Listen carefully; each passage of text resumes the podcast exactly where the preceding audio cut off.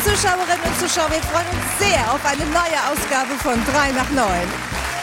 Judith und mir war die Sommerpause fast schon zu lang und deshalb freuen wir uns auf diese tollen Gäste und auf einen wunderschönen Talkshow-Abend. Worüber sich die Deutschen am liebsten streiten und warum ein guter Strafverteidiger auch viel schauspielerisches Talent benötigt, erfahren wir von Deutschlands bekanntestem Fernsehanwalt Ingo Lenzen.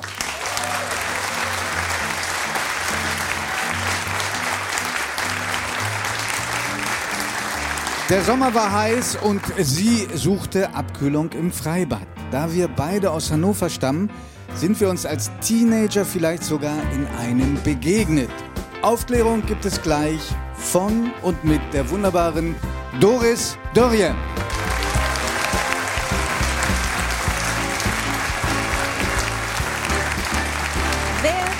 Nicht davon, Millionär zu werden? Diese beiden haben es mit viel harter Arbeit geschafft. Warum sie aber erst nach dem Verkauf ihrer Firma wieder glücklich werden konnten, erzählen uns die Gründer der Ankerkrautgewürze, Anne und Stefan Lemke.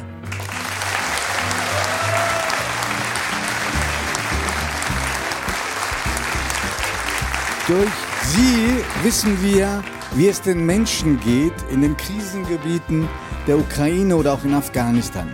Wir wollen erfahren, wie sie das Leid verarbeitet, dem sie täglich begegnet. Wir freuen uns auf die frisch ausgezeichnete Grimme-Preisträgerin Katrin Eigendorf.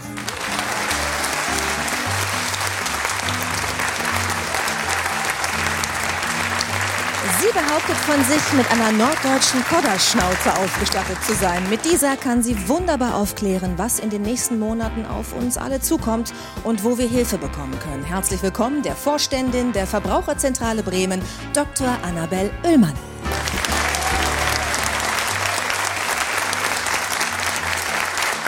Sein Name Bulli. Seine Mission, Filme machen, die Freude bereiten, aber auch zum Nachdenken anregen. Er war viel zu lange nicht mehr hier und deshalb freuen wir uns umso mehr über den Besuch von Michael Bulli Herbig.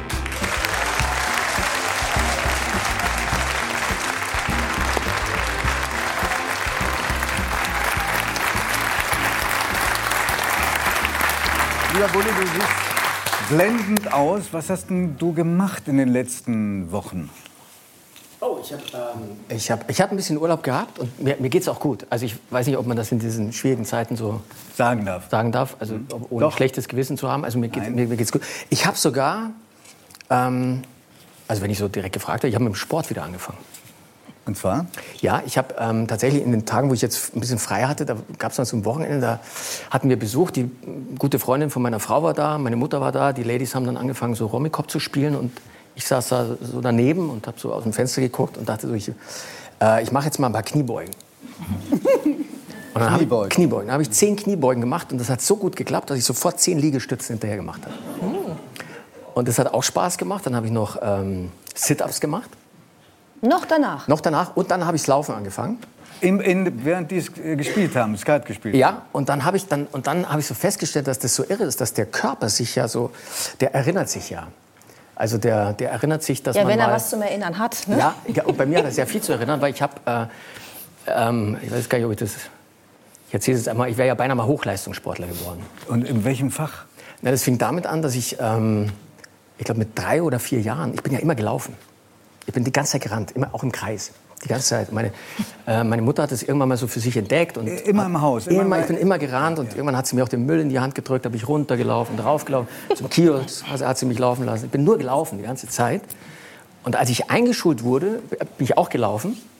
Und dann bin ich, kein, kein Witz, die, die 100 Meter in äh, 13,2 gelaufen, als, als Siebenjähriger. Genau, ja.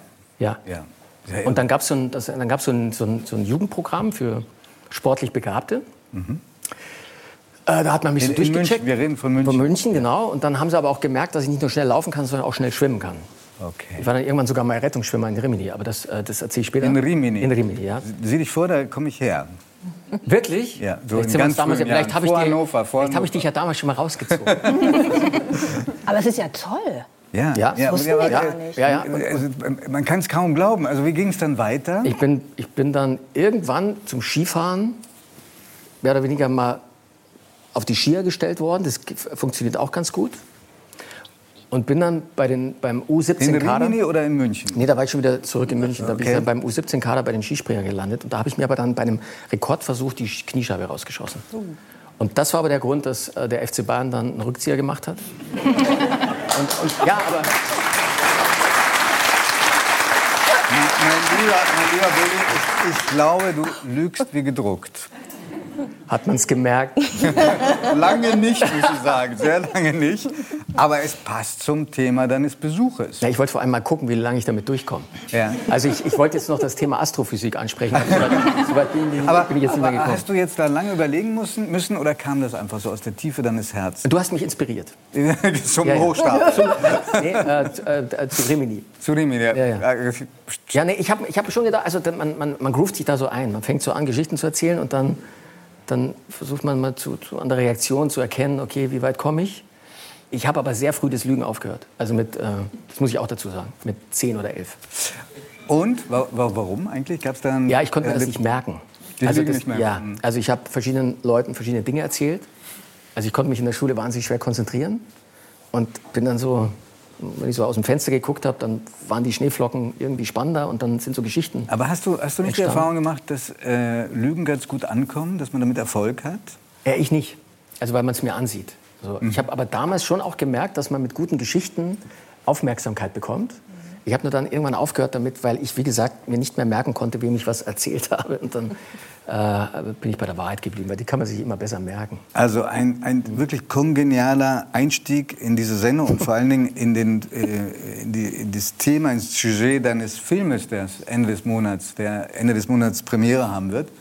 Du hast dir einen Skandal vorgenommen, ein paar Jahre schon alt.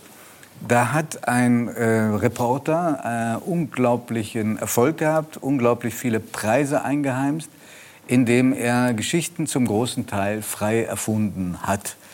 Ähm, bevor ich sage, dass die meisten Geschichten von ihm äh, bei den Kollegen des Spiegel äh, erschienen sind, muss ich aber auch sagen, der hatte auch als freier Mitarbeiter für Zeit Online und für Zeitmagazin Wissen geschrieben. Also auch wir sind auf den reingefallen. Was? Ich glaube auch der eine oder andere, also ein offenbar in diesem Fach sehr begabter Mensch.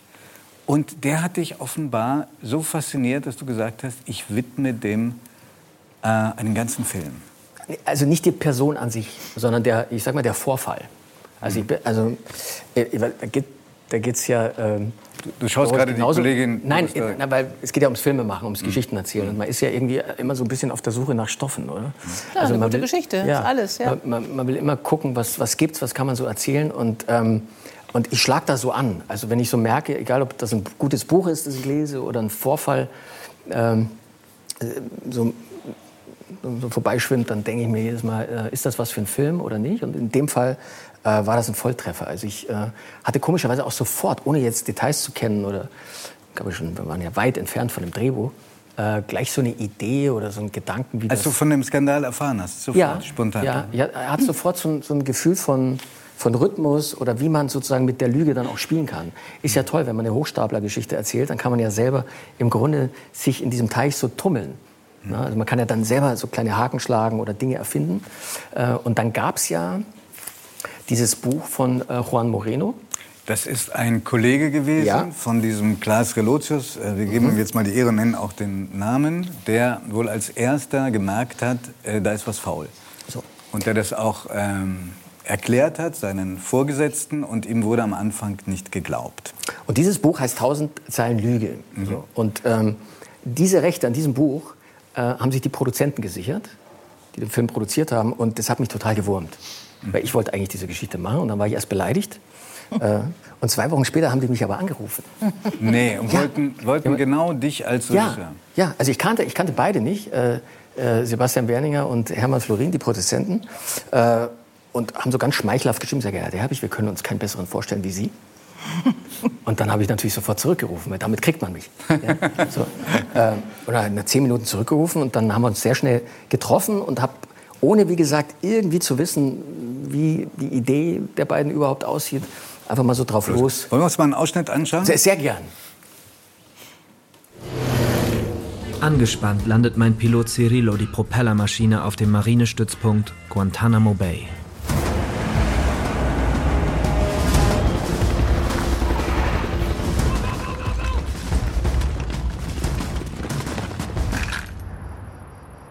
Stimmt was nicht mit dem Text von Lars. Bitte? Da ist ein Fehler. Entschuldigung, du kommst hierher und behauptest, dass Lars was erfunden hat? Das habe ich nicht gesagt. Ich sage lediglich, da ist ein Fehler. Wir können doch keine falschen Artikel raushaben. Die Nummer mit habe ich. Das ist fast schon Rufmord, Juan. Warte mal. Ich bin nicht dein Feind, okay? Weißt du, was wir jetzt machen? Wir checken jeden Artikel. Wir gehen alles durch. Oh ja, ich, ich bin Fotograf. Aber lesen kannst du doch, oder?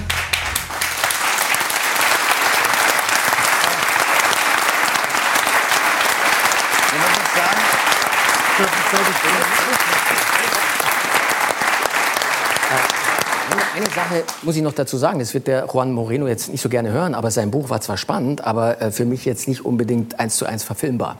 Mhm.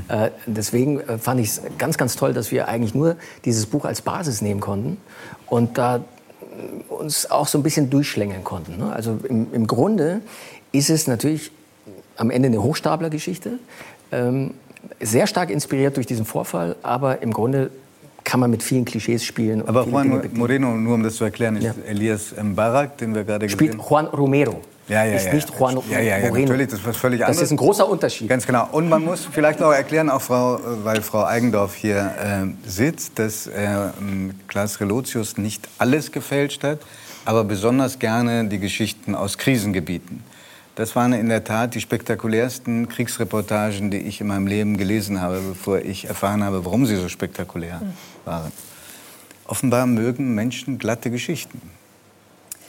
Und ist das Ihre Erfahrung, dass Geschichten? Ja, ja. also ähm, ich weiß nicht, ob Menschen glatte Geschichten mögen, aber es gibt auf jeden Fall in der Presse eine Tendenz dazu, Geschichten zu überdramatisieren, zuzuspitzen. Ähm, nicht nur bei der Boulevardpresse, sondern auch bei den seriösen Medien, also auch selbst bei uns öffentlich-rechtlichen äh, Sendern. Ich erfahre das auch immer wieder, dass dann manchmal kommt, hm, ja, ähm, das ist aber jetzt ein bisschen langweilig. Und ich sage mal so, die Realität auch in einem Kriegs- und Krisengebiet ist selten spektakulär. Ist nicht, weil Leute sagen zu Ihnen, das ist jetzt aber ein bisschen langweilig? Nicht langweilig, aber so, naja, ähm, ist das denn nicht ein bisschen dramatischer als so? Also der Hang zur Zuspitzung, der Hang auch zur Emotionalisierung ist äh, unter Journalisten schon sehr groß. Also ähm, das haben wir schon herangezüchtet, diese Kultur. Da steht äh, Relotius nicht als einziger da, sondern da steht er eigentlich für, für ein System. Und ja, die Realität ist so nicht. In einem Kriegs- und Krisengebiet ähm, sind die Geschichten manchmal bitter, auch langweilig. Ähm, und ich sage mal so, eine spektakuläre Geschichte ist selten wahr. Da ich, wäre ich immer sofort misstrauisch. Also wir reden ja viel über Fake News und ein Erkennungsmerkmal von Fake News ist, dass eine Geschichte spektakulär ist. Da muss man direkt schon mal sehr misstrauisch werden. Das Problem ist nur, dass unser Gehirn so gebaut ist. Unser Gehirn zieht immer die gute Geschichte vor. Und die Wahrheit äh, ist kompliziert und komplex und oft auch ein bisschen langweilig. Und das mag unser Gehirn nicht gern. Und deshalb werden wir auch immer mehr natürlich darauf trainiert, das Narrativ, das sogenannte Narrativ vorzuziehen. Und alles hat inzwischen ein Narrativ. Warum? Weil unser Gehirn es einfach lieber mag. Und da uns selber auch immer davon zu verabschieden und zu sagen, Moment mal, äh, das ist vielleicht eine gute Geschichte, aber ist die Wahrheit nicht vielleicht ein bisschen mühsamer, ein bisschen komplizierter? Das ist anstrengend. Ja. Haben sich eigentlich ähm, Juan Moreno, der Echte, oder Klaas Relotius, äh, der Fälscher, gemeldet oder haben Sie zu denen Kontakt gesucht? Also nachdem der Film ja schlichtweg auch das Buch zur, zur Grundlage genommen hat oder zur Inspiration Mussten bei mir, Sie mit ja, Moreno ich, sprechen? Ja, also für mich war es auch eine große Freude, ihn kennenzulernen. Und äh, letztendlich habe ich mir da auch den, den, den Haken abgeholt. Also wenn jetzt äh, äh Herr Moreno gesagt hätte, nee, nee, wir wollen nicht, dass der Bulli das macht, dann hätte ich es auch gelassen. Aber wir haben uns ganz gut verstanden und äh, äh, ich hatte auch das Gefühl, dass man kreativ da sehr frei umgehen kann. Und der andere? Äh, der war für mich in dem Fall nicht relevant, weil ich die Geschichte von dem, dem kleinen vermeintlich kleinen freien Journalisten erzählen wollte, der gegen das große äh, äh, europäische Nachrichtenmagazin sozusagen zu kämpfen hat. Und das fand ich, äh, ich habe da drin so eine kleine David gegen Goliath-Geschichte auch gesehen, so eine kleine Heldenreise. Und das hat, das ist inspiriert von dem ein oder anderen ich sagen, Moment. Also, also, wenn ich dir ein Kompliment machen kann. Ja. Ich habe den Film vorab sehen können und ich habe an einigen Stellen gebrüllt vor Lachen, weil ich das Gefühl hatte, da sind die Originalfiguren spielen mit. Ach ja, ich kenne die Originalfiguren. Eben. Und ich, da frage ich mich, wie, die, wie, wie, wie ist das zustande gekommen? Wer hat da beraten? Äh, vielleicht kannst du mir sagen, was der Film für ein Genre ist. Ich weiß es nicht. Also ich es gibt Komödie. So, ja, Ja. aber es ist auch ein bisschen du nicht- spannend. hast du- hast du nicht- ist auch spannend. Es ist auch ein bisschen Drama. Und es ist Ja. wahnsinnig unterhaltsam. Es ist eigentlich ein ziemlich,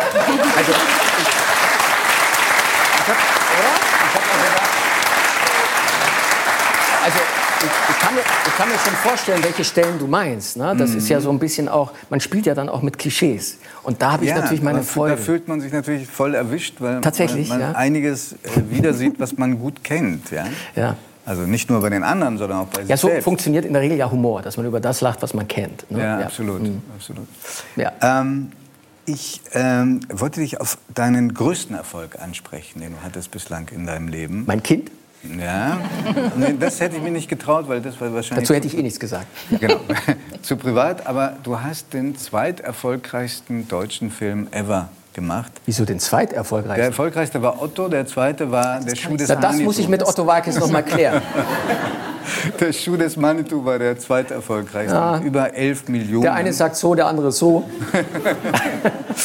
Aber du hast ja sicherlich die Diskussion mitbekommen um äh, die Winnetou-Verfilmung, Winnetou-Bücher. Nein, was war da? Dann erkläre ich dir schnell. Es haben Ja. gerade, der Ravensburger Verlag hat gerade die Auslieferung von zwei Begleitbüchern zu einer Kinderkomödie, die an Karl May Winnetou ähm, angelehnt ist. Und du spielst ja, du parodierst ja in diesem Film auch die Karl May-Figuren und natürlich kommen da ähm, die ganzen Figuren vor, die da äh, eine Rolle spielen. Ähm, hätt- würdest du heute so einen Film noch mal machen oder könnte man so einen Film heute noch machen? Also nochmal zur Erklärung. Ne? Also den Film habe ich vor 22 Jahren gemacht. Und es war eine Parodie auf Filme, die vor 60 Jahren im Kino waren. Ich habe es gerade gesagt. Also Mhm. sehr lange her. So. Ähm, das hat äh, viel mit Leidenschaft, mit, mit Spielfreude und mit auch so einer Verwirklichung von Träumen zu tun gehabt damals. Ähm, um die Frage zu beantworten, ich würde ihn heute so nicht mehr machen. Das ist richtig. Also da ist äh, mittlerweile die Warum nicht? Weil das ja, die Comedy-Polizei ist so streng geworden. Und äh, das nimmt einen so ein bisschen, ähm, äh, bisschen die, sag mal so, die, die, die Unschuld und die Freiheit. Und ich sage jetzt mal so, ich finde gewisse Entwicklungen total richtig. Ja, nicht falsch verstehen. Zum Beispiel? Naja, dass man über, über, über Dinge spricht, die man vielleicht so heute nicht mehr sagen würde wie vor 20 Jahren. Ich habe da ein totales Verständnis für, ich bin da total offen. Ich finde nur, dass diese Diskussion so, so ein bisschen polemisch geführt wird. Und ich habe den Eindruck, dass alle im Moment so laut sind, dass keiner dem anderen mehr zuhört. Das Einzige, was die beiden Lager so verbindet, ist, man könnte sagen, sie sind alle mit der Gesamtsituation unzufrieden. Ähm, ich habe darauf im Moment noch keine Antwort. Ich gucke mir das an ähm, und versuche mir dann noch eine, eine Findest schlaue Meinung zu bilden. Findest du es schwieriger, heute Komödien zu drehen? Ja, sehr. Ja. Weil sich Weil, man, weil man das Gefühl hat, dass man sehr schnell äh, Leuten auf die Füße tritt. Und äh, also wir haben damals zum Beispiel, mit der, damit fing es ja an, mit der Bully Party, die TV-Show, die Comedy-Show. meine Jugend. Ja, meine auch. Und da haben wir aber schon sehr früh die ersten drei Staffeln, die sind im Giftschrank gelandet, weil wir schon sehr früh irgendwann gemerkt haben, oh, das, da haben wir uns vergaloppiert. Ähm, Das hauen wir mal lieber weg. So. Ähm, wir, haben, wir haben damals immer so ein Stück weit nach der Philosophie gedreht und, und Zeug gemacht. Ja, wenn wir die Leute zum Lachen bringen, die wir auf den Arm nehmen, dann haben wir alles richtig gemacht. So. Und das gelingt mal mehr und mal weniger. Äh, heute ist es dahingehend schwierig, wenn dir jemand so das Totschlagargument gegen, gegenüber, äh, entgegenschleudert, ähm, Du das hast mich verletzt man- beleidigt? Bitte? Du hast mich beleidigt. Nein, du hast meine Gefühle verletzt. So, das ist so ein Ding, das verstehe ich. Ja? Ähm, meine Gefühle werden auch verletzt. Täglich.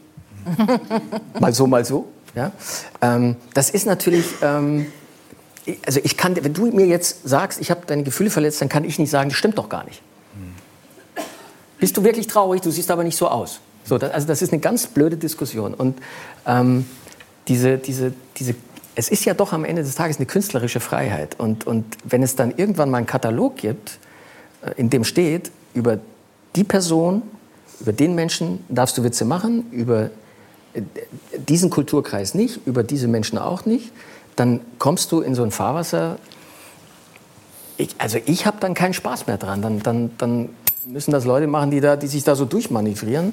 Aber das nimmt mir so ein bisschen die Freude und dann sehe ich, wenn man, wenn man, wenn man da in, in so eine Richtung weiter galoppiert, sehr dunkle Zeiten auf uns zukommen, weil dann wird es irgendwann Leute geben, die einfach sagen, ich mache keine Komödie mehr, das ist mir zu heiß.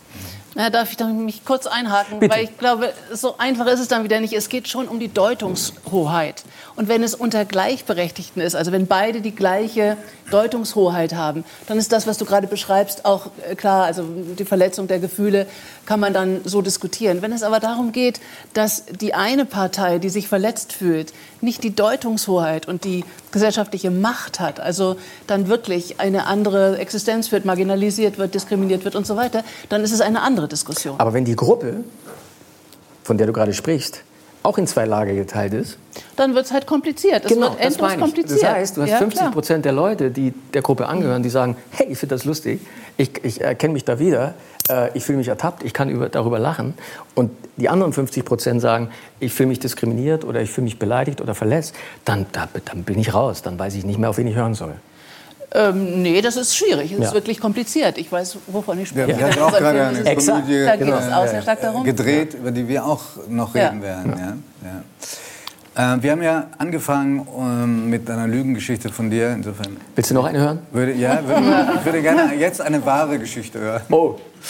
Äh, die vielleicht aber eine Lüge ist, ich weiß es nicht. Ja. Ich habe ähm, erfahren, dass du angeblich bei deiner eigenen Hochzeit einen Lachanfall bekommen hast. Wahrheit oder Lüge? Also beides. Nämlich? Ich war kurz davor. Okay. Ja, also, aber dazu Warum? muss man auch Warum? ganz kurz sagen, also ich versuche es äh, kurz zu fassen. Ich habe Rick Cavanian, mein, mein lieber Freund und Kollege, den ich, also der ja Symbiotische Beziehung. ja, ähm, war mein Trauzeuge. Das war schon mal Fehler Nummer eins. So. Und dann waren wir eine sehr kleine Gruppe. Wir waren da im Standesamt und äh, das ist übrigens nicht das Hochzeitsfoto. Ähm, und wir haben früher auch sehr viele Sketche gedreht, die im Standesamt oder während einer Hochzeit gespielt haben. Und bei uns hat die Standesbeamtin, die wir dann meist auch selbst gespielt haben, immer den Sketch begonnen mit so einer leicht schrägen Kopfhaltung. Grüß Gott. So, so ging es immer los. So. Und wir sind in diesem Standesamt und wir stehen da und wir waren eine kleine Gruppe und es war eh so heiß an dem Tag, ich weiß nicht, über 40 Grad. Und dann kommt diese Dame, diese Standesbeamtin auf mich zu und Rick steht neben mir und was sagt sie? Grüß Gott. so. Und ich starr sie so an. Und ich merk-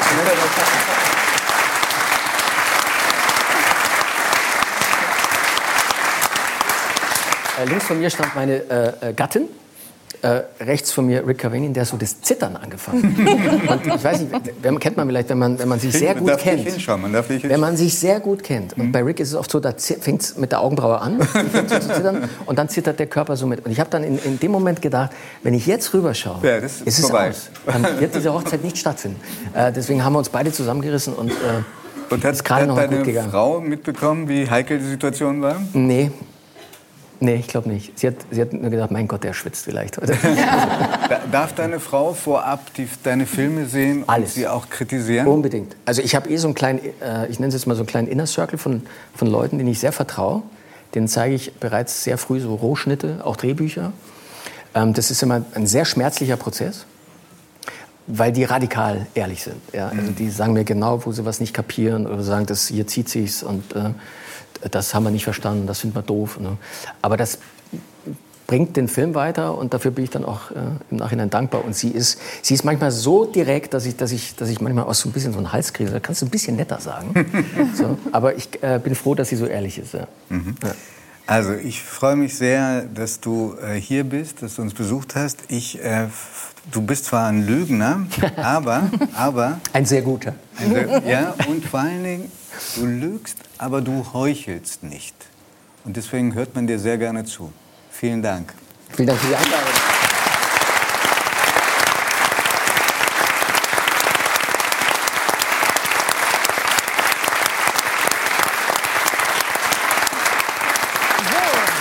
Und jetzt kommen wir zu einer Frau, deren Rat tatsächlich gerade so gefragt ist wie nie. Sie sagt, Menschen sitzen weinend vor mir. Herzlich willkommen der Vorständin der Bremer Verbraucherzentrale, Dr. Annabel Oehlmann. Hallo.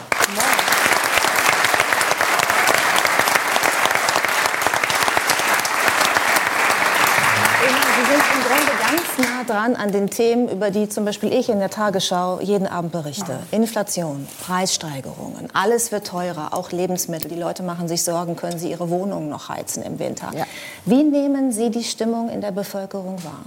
Ja, wirklich dramatisch im Moment. Wir haben viele Menschen, die unter Corona schon weniger Geld hatten als im Prinzip in der Zeit davor, Nebenjobs aufgeben mussten und ähnliches und gerade zurechtgekommen sind. Und jetzt haben wir Preissteigerungen. Ich habe gestern gerade einen Fall gesehen, da wurde der monatliche Abschlag von 120 Euro auf über 800 erhöht. Rentner-Ehepaar. Das ist nicht zu stemmen. Und so geht es im Moment vielen Menschen in Deutschland, die wissen nicht, wie sie vor, nach vorne schauen sollen. Da brauche ich auch nicht mit Spartipps kommen. Das ist nicht wegzusparen an der Stelle. Die sind wirklich verzweifelt und wissen nicht, wie es weitergeht. Und im Moment fehlen auch einfach noch die politischen Antworten. Was machen Sie denn dann, wenn so ein Rentner-Ehepaar vor Ihnen sitzt mit dieser Rechnung? Ja, das Wichtigste ist oft erstmal zuhören. Wirklich einfach zuhören und da sein, die Ängste zu teilen. Den wichtigsten Schritt, aussprechen und um Hilfe bitten, haben Sie ja schon gemacht. Ganz viele Menschen scheitern schon daran. Aber am Ende des Tages, auch wir können im Moment wirklich nur begrenzt helfen, also an den Enden ansetzen, wo ist noch ein bisschen was zu sparen beim Verbrauch oder wo kann ich noch ein bisschen im Budget hin und her schieben und mir vielleicht 100 Euro Puffer ja, erwirtschaften im wahrsten Sinne des Wortes. Aber bei 800 Euro, das ist für kaum jemanden zu stemmen. Da sind die Grenzen erreicht. Da muss man aber auch ganz klar prüfen, ist es richtig? In diesem Fall war es nicht so. Da war ein absoluter Sicherheitsabschlag drin. 400 Euro waren nach dem, was sich an Preisänderungen ergeben hatte, der richtige Abschlag gewesen. Die anderen 400 Euro waren mal Sicherheit, weil man weiß ja nicht im Winter, wer wird alles zahlen und wer nicht. Also hier wirklich um Hilfe bitten und Rat zu suchen, ist der wichtigste Schritt. Und viele Menschen werden auch wirklich Sozialleistungen in Anspruch nehmen müssen, die es noch nie in ihrem Leben vorher gemacht haben und denen es sehr schwer fallen wird. Aber in diesem Winter werden es viele wirklich müssen. Die Welle kommt erst noch. Mhm. Also äh, über die ganzen Tipps wollen wir natürlich auch noch sprechen. Ne? Sie haben da einiges im Gepäck, von dem wir alle profitieren können, glaube ich, an dem heutigen Abend. Aber bleiben wir noch mal bei diesem Worst-Case-Szenario. Ja.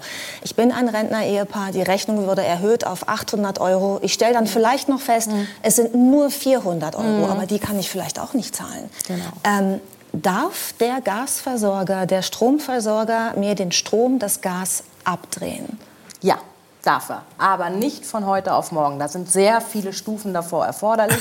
Aber es beginnt im Prinzip schon, wenn 100 Euro offen sind. Beim Abschlag von 400 Euro pro Monat ist das leicht erledigt sozusagen. Aber dann kommen natürlich erstmal Mahnungen, Sperrandrohungen und diverse andere Schritte. Das Hauptproblem ist immer, wenn der Hahn erstmal abgedreht wird, ist das Entsperren immer viel teurer, als hätte ich es am Laufen gelassen. Und das ist das eigentliche Problem an der Stelle. Man muss wirklich versuchen zu verhindern, dass die Sperre kommt.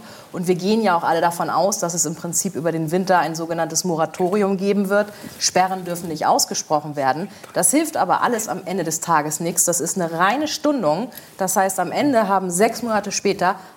alle das gleiche Problem, nur auf den Tag genau. Das heißt, mhm. ich muss innerhalb eines Monats dann die Menschen beraten, für die ich sonst sechs Monate Zeit gehabt hätte. Selbst wenn ich einen Urlaubsstopp bei meinem super Team ausspreche, sind wir 30 Leute. Das ist nicht aufzufangen an der Stelle. Und das wird deutschlandweit zu großen Problemen führen, wenn man sozusagen sich über diesen Winter hilft, aber dann keine guten Antworten für die Leute hat.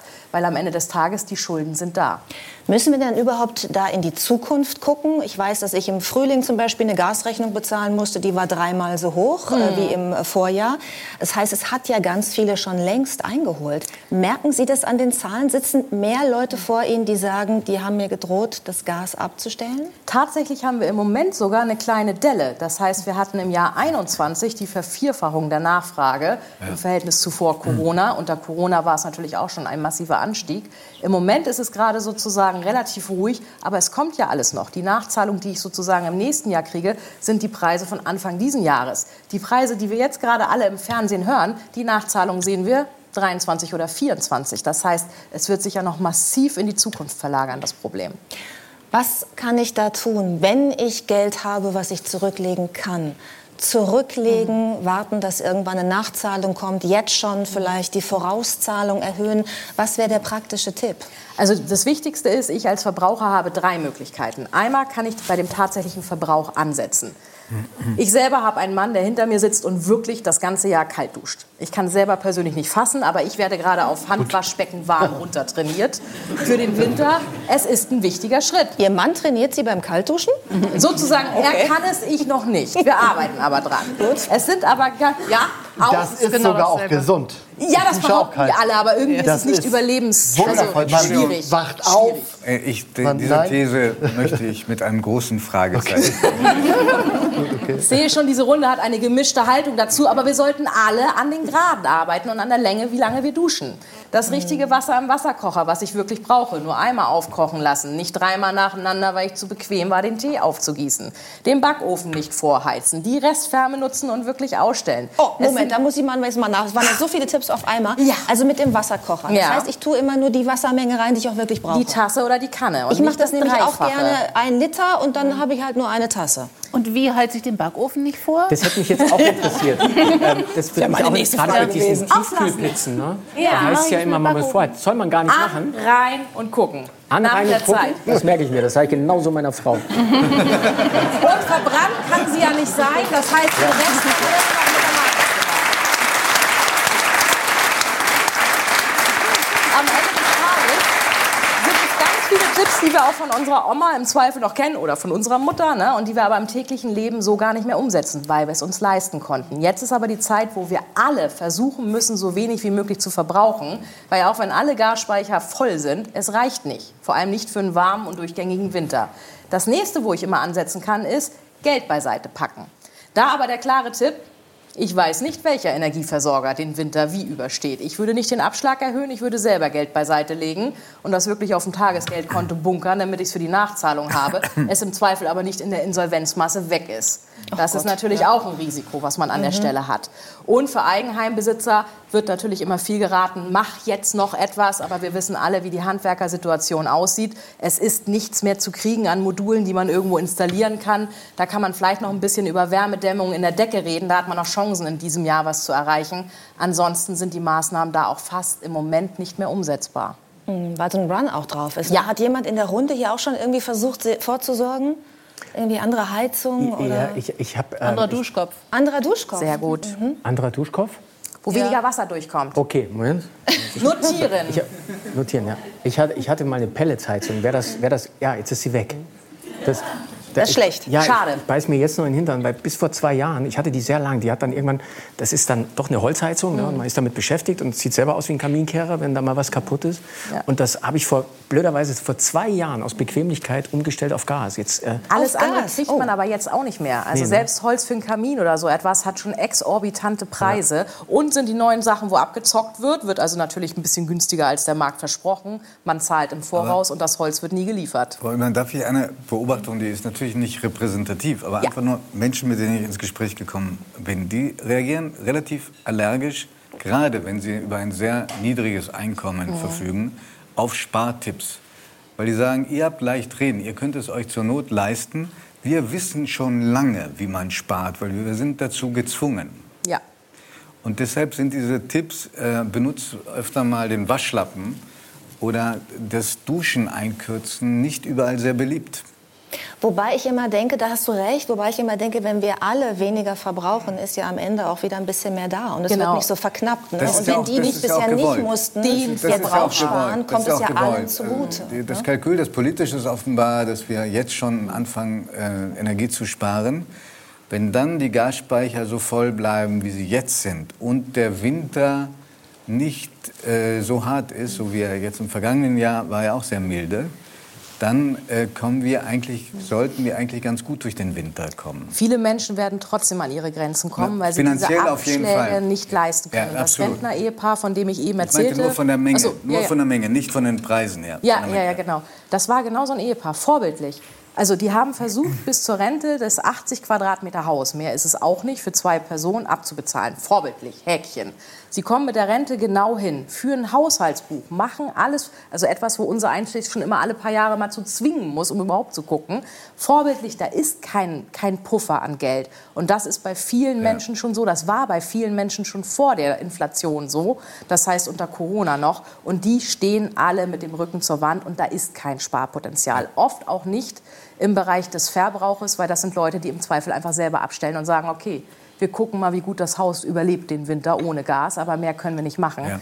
Da ist keine Option mehr. Und diese Menschen brauchen wirklich den Staat, der sie auffängt und wo Sozialleistungen angepasst werden. Wohngeld ist hier beispielsweise schnell eine Maßnahme, die hoffentlich, wenn sie angepasst wird, wirklich helfen kann. Aber anders wird es nicht gehen. Aber ja, auch wir anderen, die vielleicht hart schlucken müssen, aber es tragen können oder die mit einer guten Budgetberatung sich den Puffer erwirtschaften können. Wir alle müssen einsparen und wir alle müssen gucken. Anders, glaube ich zumindest, wird es auch kritisch werden. Aber ich hoffe auch, dass ja, ohne Abschaltung wenn ich, mal, wenn ich mal einhaken darf, es ist ja beängstigend, wenn wir uns die Zahlen mal angucken, der Menschen, die tatsächlich jetzt schon Sozialleistungen ja. äh, begehren. Haben Sie, haben Sie da eine Zahl? Wie viele Millionen? Ist gerade gestiegen, aber ich habe nicht die Gesamtzahl ich glaube, es sind irgendwie 8 Millionen oder sowas. Im ne? Kopf. So, das heißt, diese 8 Millionen die sind auf jeden Fall jetzt schon am Ende. So, und da müssen wir irgendeine eine Lösung finden, wie man denen hilft. Und nicht mit einer Gießkanne jetzt irgendwie jeder 300 Euro. Äh, ich habe dann gehört, ähm, die 300 Euro können auch ähm, Menschen bekommen, Kinder bekommen, die Zeitung austragen. Mhm. So, also ich freue mich für die Kinder. Aber das ist, glaube ich, nicht Sinn der ganzen Sache, sondern Sinn sollte sein, dass man jetzt schon eine Vorsorge trifft. Wie schaffen Richtig, wir es über Sozialleistungen, diesen Menschen, und zu diesen 8 Millionen kommen ja noch mehr, Ne, weil, ne, wenn wir uns das mal genau. überlegen, ne, Sie haben ja gerade eine Zahl gesagt, ich komme da auf 3.600 Euro Mehrausgabe, allein durch die Abschläge. Nicht machbar. So, und da, da, da muss die Politik tatsächlich eine Lösung bringen. Ja. Und die ist nicht Gießkanne, sondern die ist gezielt und ich glaube gezielt an die Leistungen, an die Sozialleistungen, die ausgeschüttet werden, über Vorabprüfungen, wer ist bedürftig und der muss bekommen. Der Deutschland-Trend sagt ja auch repräsentative Umfragen, dass die Mehrheit der Bevölkerung dafür ist, dass Hilfen den kleinen und mittleren Einkommen wirklich zugutekommen und eben nicht per Gießkannenprinzip. Äh, da gibt es ja ein Solidargefühl auch ja. in der Gesellschaft. Vielleicht noch mal einmal, dass wir noch mal zu ein paar Tipps kommen. Ja. Ähm, weil wir sind gerade so ein bisschen drüber gegangen nach dem Motto, die meisten wissen ja schon, mhm. wie sie sparen können. Ich glaube, dass jetzt ganz viele Menschen in die Situation kommen, erstmals mhm. über sowas nachdenken mhm. zu müssen. Deswegen das Vorwärmen am Backofen ist ein guter Tipp als Beispiel, mit, mit dem Duschen natürlich, die Leuchtreklamen auszuschalten. Was ist denn beim Thema Lebensmittel? Denn auch die haben ja eine immense Preissteigerung Absolut. genommen. Und also, zwar viel höher als die Inflation, ne? mehr genau, als doppelt so viel. Lebensmittel trifft es auch ziemlich deutlich. Und da ist natürlich das Wichtigste, was auch jeder eigentlich kennt und trotzdem jeder in seinem Alltag auch schon nicht gemacht hat, einkaufen mit Zettel und nicht hungrig. Das Schlimmste, was man im Leben machen kann, ist mit Hunger in den Supermarkt gehen, ohne dass man weiß, was man will. Stimmt. Ja. Nicht nur, dass man in dem Moment Kohle raushaut ohne Ende, man haut sich danach wirklich 30 Minuten später den größten Scheiß rein und hat wirklich danach ein schlechtes Gewissen. Und der Kühlschrank ist noch voll mit so einem Zeug. Man hat viel zu viel gekauft.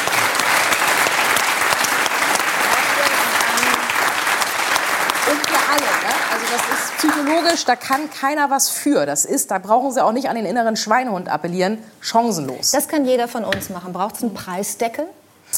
Ob ein Preisdeckel wirklich die Lösung ist. Preisdeckel haben immer das Problem, dass sie woanders wieder bezahlt werden müssen. Da wären mir auch Maßnahmen, die wirklich dort ansetzen bei der Zielgruppe, die es braucht, lieber, weil am Ende des Tages wir gehen alle einkaufen. Ich persönlich brauche keinen Preisdeckel. Ich wünsche mir aber, dass Menschen, die Sozialleistungen kriegen oder einkommensschwach sind, aber knapp drüber, das ist die hauptgefährdete Zielgruppe, die wir im Moment haben. Dass die wirklich sinnvolle und gute Unterstützung bekommen, und zwar direkt. Da hilft kein Preisdeckel, der wieder für uns alle gilt.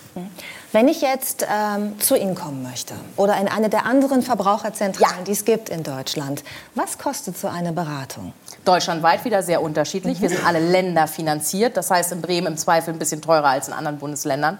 Das ist leider so an der Stelle. Aber gerade diese Art der Beratung, also ich bin von der Stromsperre betroffen. Ich weiß mit meinem Budget nicht, wie ich zurechtkomme. Ich brauche andere Unterstützung und bin Transferleistungsempfänger. Sind in der Regel kostenlos oder sehr günstig. Und wichtig ist es erstmal, um Hilfe zu bitten dann kann man immer noch gucken, wie komme ich am Ende zu den 15 Euro, die die Rechtsberatung vielleicht kostet oder wer kann mir da helfen. Aber wichtig ist erstmal die Erkenntnis, ich habe ein Problem, ich brauche Hilfe und ich komme selber nicht weiter und ich traue mich, jemanden anzusprechen. Mhm. Das fällt vielen Menschen leider immer noch sehr schwer, gerade in Situationen, wo es um Schulden und um Geld geht. Das ist natürlich gerade bei uns Deutschen auch noch ein sehr sensibles Thema, wo viele selbst in der Familie sich nicht trauen, darüber zu reden. Mhm. Jetzt ist das natürlich im Moment gerade das, das Thema, was wahrscheinlich Ihren Alltag total prägt, die Beratung in diesen Fragen. Aber die Verbraucherzentralen bieten ja noch viel mehr. Oh ja. Ne? Und wir haben festgestellt, dass wir es in der Redaktion selber teilweise nicht wussten, wie groß das Spektrum ist. Auch Und klar, da ja. äh, die Bremer Verbraucherzentrale jetzt auch gerade Jubiläum gefeiert hat, 30 Jahre. 60. 60, 60, 60 Jahre. Aber genau. wir sehen aus wie 30. Ja, ja. ich habe immer dieses Problem mit Zahlen. 60. 60. 60.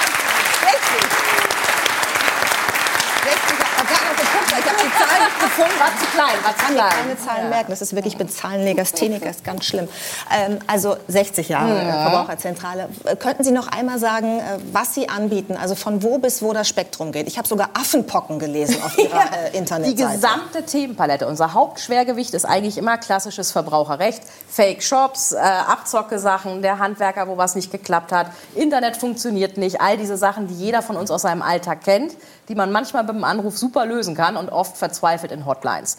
Dann kommt das ganze Themengebiet, was mittlerweile wichtig ist, Altersvorsorge, Geldanlage, Versicherung, Baufinanzierung. Wir haben ja im Prinzip eine Globalisierung und Liber- Liberalisierung, also man muss sehr viel mehr selbst entscheiden, gerade in dem Bereich, da beraten wir sehr viel. Dann kommt schon das ganze Themenkomplex Energie, von der Sperre bis hin zur Sanierung, von ich möchte einsparen bis hin zu wie dämme ich und spare dadurch ein, die gesamte Palette und natürlich Ernährung. Und das heißt immer, jeder Lebensmittelskandal heißt bei uns, die Bude rockt und Interviews werden am Stück gegeben. So ist das Geschäft. Was ist der, äh, ja, ich will nicht sagen skurrilste Fall, aber der, der Ihnen am, am meisten in Erinnerung geblieben ist, in nicht 60 Jahren, sondern Na. bestimmt nur sehr wenigen Jahren, weil Sie so Gerade mal sechs, sechs Monate Erfahrung in dem Bereich. Und da war es tatsächlich ein, ein leider typischer Fall und trotzdem für mich das, was hängen geblieben ist, ein Vodafone-Fall. Eine, eine Deutsch-Russin, wirklich gute Frau, hat am, an der Tür einen Vodafone-Verkäufer stehen und sagt, pass mal auf, Vodafone habe ich schon, aber komm rein, Teechen trinken, ein bisschen klönen. Dankbar, Corona-Zeit, man ist ja dankbar, wenn man überhaupt mit jemandem reden kann. Und in vielen Kulturen ist es ja auch sehr Es- höflich, genau, es ist dass man Brauch, Menschen hineinbittet und sie bewirtet. Genau, wirklich freundlich gemeint Ja. gewesen. Sitzt mit dem Menschen auf dem Sofa und erzählt, erzählt auch von ihrem Kater Gizmo. Was kommt zwei Wochen später? Die Hardware und der Vertrag für Kater Gizmo. Diese Frau hat Gizmo wirklich... hatte ein eigenes Handy danach? Gizmo hatte eigenes Internet danach. Nein. Doch, doch, Wirklich? doch, doch, natürlich. ähm, diese Dame, wirklich gut, ja, rief an, Vodafone Hotline, machte Tat, hat ihre Tochter noch eingeschaltet. Die beiden haben irgendwann entnervt aufgegeben und am Ende des Tages wirklich ein Berater von mir musste einmal eine Hotline anrufen, da haben wir natürlich spezielle Nummern und sofort war der Vertrag wieder aufgelöst und nichts hat stattgefunden. Aber das sind Situationen, das kenne ich auch selber. Da hilft es auch nichts, dass man studiert hat oder Vorständin einer Verbraucherzentrale ist, ja. Man verschleißt in den Hotlines und kriegt irgendwann eine SMS oder WhatsApp. Schön, dass wir ihr Problem lösen konnten und sitzt da immer noch ohne Internet. Ne? Und dann Oder mit dem Handyvertrag für Oder Gizmo. mit dem Handyvertrag für Gizmo oder sonst was. Man kriegt die Sachen nicht gut geklärt. Aber endlich haben wir mal gute Werbung gemacht. Das war irgendwie so eine Art Anti-Werbung. Aber es ist ja wahrscheinlich nicht nur, um es nochmal zu sagen, bei Vodafone. Es ist nicht nur Problem, Vodafone, ne? dieser Fall war bei Vodafone. Das ist äh, durch die Bank weg, erleben wir immer wieder bei allen. Also ich kann Ihnen sagen, man soll ja immer vorsichtig sein, ne, wenn jemand anruft, den man nicht kennt, äh, grundsätzlich. Aber wenn Sie bei mir anrufen würden und mit so viel Werf ja, mich hier antreten lassen bei sowas, ich würde total spuren. Vielen Dank für den Besuch bei uns, Frau Ungarn.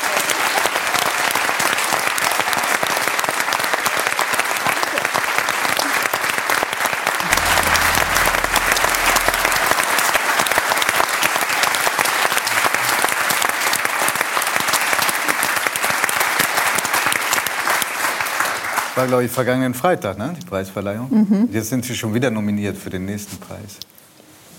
Also, ähm, wir haben äh, in der, im Vorfeld dieser Sendung die anderen Gäste gefragt, ob sie sie kennen würden. Antwort bei den meisten ja, natürlich. Und dann kam sofort, aber was die sich traut, das würden wir uns nie irgendwie zutrauen. Und ähm, ich bin auch voller Bewunderung für das, was Sie machen, aber auch was andere Kriegsreporterinnen und Reporter tun. Wir haben ja auch einige bei uns und es sind äh, oft Frauen, die das eingehen. Was muss man für Eigenschaften haben, um sich so einen Job zuzutrauen? Also erstmal große Demut und Respekt vor der Situation und vor dem Risiko, was man eingeht. Also wenn man in ein Krisengebiet oder ein Kriegsgebiet äh, geht, muss man aufpassen, dass man da nicht einfach blind hineinläuft oder man darf nicht dem Glauben verfallen, dass es sich da um ein Abenteuer handelt. Also, eine nüchterne Risikoeinschätzung. Sehr, sehr nüchtern. Also ich sage immer, wenn Kollegen fragen, äh, können wir bei dir ins Team oder äh, wir würden auch immer gerne die, die sagen, wir sind mutig, das sind immer die ungeeignetsten. Also der Respekt vor dem Risiko und die ähm, wirklich genaue Analyse auch der Situation und die Vorbereitung und Kenntnis über das Land oder auch den Konflikt, in den man da reingeht, das würde ich sagen, ist das Essentielle, wenn man in einem Kriegs- und Krisengebiet arbeiten will. Haben Sie äh, so ein sogenanntes Sicherheitstraining durchlaufen? Ja. Was lernt man da? Also, ist das da bei London? War das diese Station? Nee, ich habe das bei der Bundeswehr Bei der gemacht. Bundeswehr, okay. Also wir, das äh, hat man ja irgendwann angefangen. Also als ich ähm, Journalistin in meinen Anfängen war, hat das ja niemanden interessiert. Also wir wurden zum Beispiel in den 90er Jahren einfach in den Tschetschenienkrieg äh, geschickt. Keiner von uns hatte irgendeine Ahnung, was da passiert, wie ein Gewehr funktioniert, was für Risiken wir da eingehen. Und dann hat man irgendwann gesehen, viele Journalisten werden einfach in Kriegs- und Krisengebieten verletzt und äh, hat angefangen, uns äh, Und getötet ja auch. und getötet, ja, genau. Äh, eine Ausbildung, so eine Kurzausbildung bei der Bundeswehr äh, machen zu lassen. Was lernt man da? Also äh, erstmal ganz, ganz einfache Dinge, ähm, die viele ja nicht wissen, die ich auch nicht wusste. Ähm, wie funktionieren Waffen? Ähm, was ist zum Beispiel in einem Krisen- und Kriegsgebiet zu beachten? Wo zum Beispiel liegen Minen? Man darf sich zum Beispiel nie äh, von einem asphaltierten äh, Weg abbewegen, irgendwie ins Freie, weil da können Minen liegen. Ähm, was äh, kann ein Sprengstoff auslösen? Ähm, ja, was macht man, wenn man beschossen wird? Und auch ganz einfache und profane Dinge, ähm, wie, wie checke ich mein Auto und wie sorge ich dafür, dass mein Fahrer ordentlich damit umgeht. Denn sehr, sehr viele Journalisten kommen in Kriegs- und Krisengebieten auch dadurch ums Leben, ähm, dass ihre Autos nicht vernünftig funktionieren. Ja, weil man angewiesen ist, welche zu mieten natürlich. Genau. Und gute Frage, was macht man, wenn man beschossen wird? Wenn man beschossen wird, dann legt man sich möglichst schnell, möglichst flach auf den Boden. Weil das lernt man Autos oder Nee, aussteigen? Aussteigen. Sofort aussteigen und flach auf den Boden legen. Das ist, kann man einfach so begründen oder so habe ich es gelernt. Die, die meisten Schützen liegen ja nicht auf dem Boden und beschießen einen, sondern haben eine gewisse Höhe. Und je flacher man auf dem Boden ist, desto weniger läuft man natürlich Gefahr, von einer Kugel erwischt zu Ist werden. Ihnen das schon mal passiert? Nein, das ist mir noch nie passiert.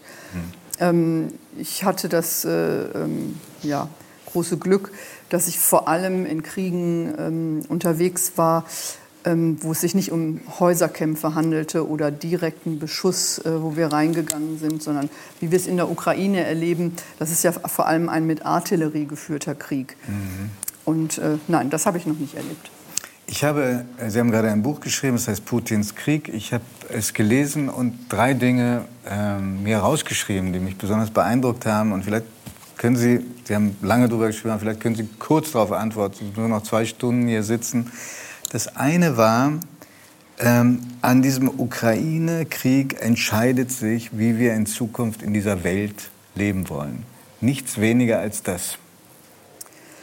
Ja, das, was wir erleben in der Ukraine, ist ja kein Angriffskrieg alleine gegen die Ukraine als Land, sondern ein Angriffskrieg auch gegen den Westen. Es geht hier um ganz klare Grundsätze, wie die Frage, ist die Souveränität eines Staates einfach so zu verletzen?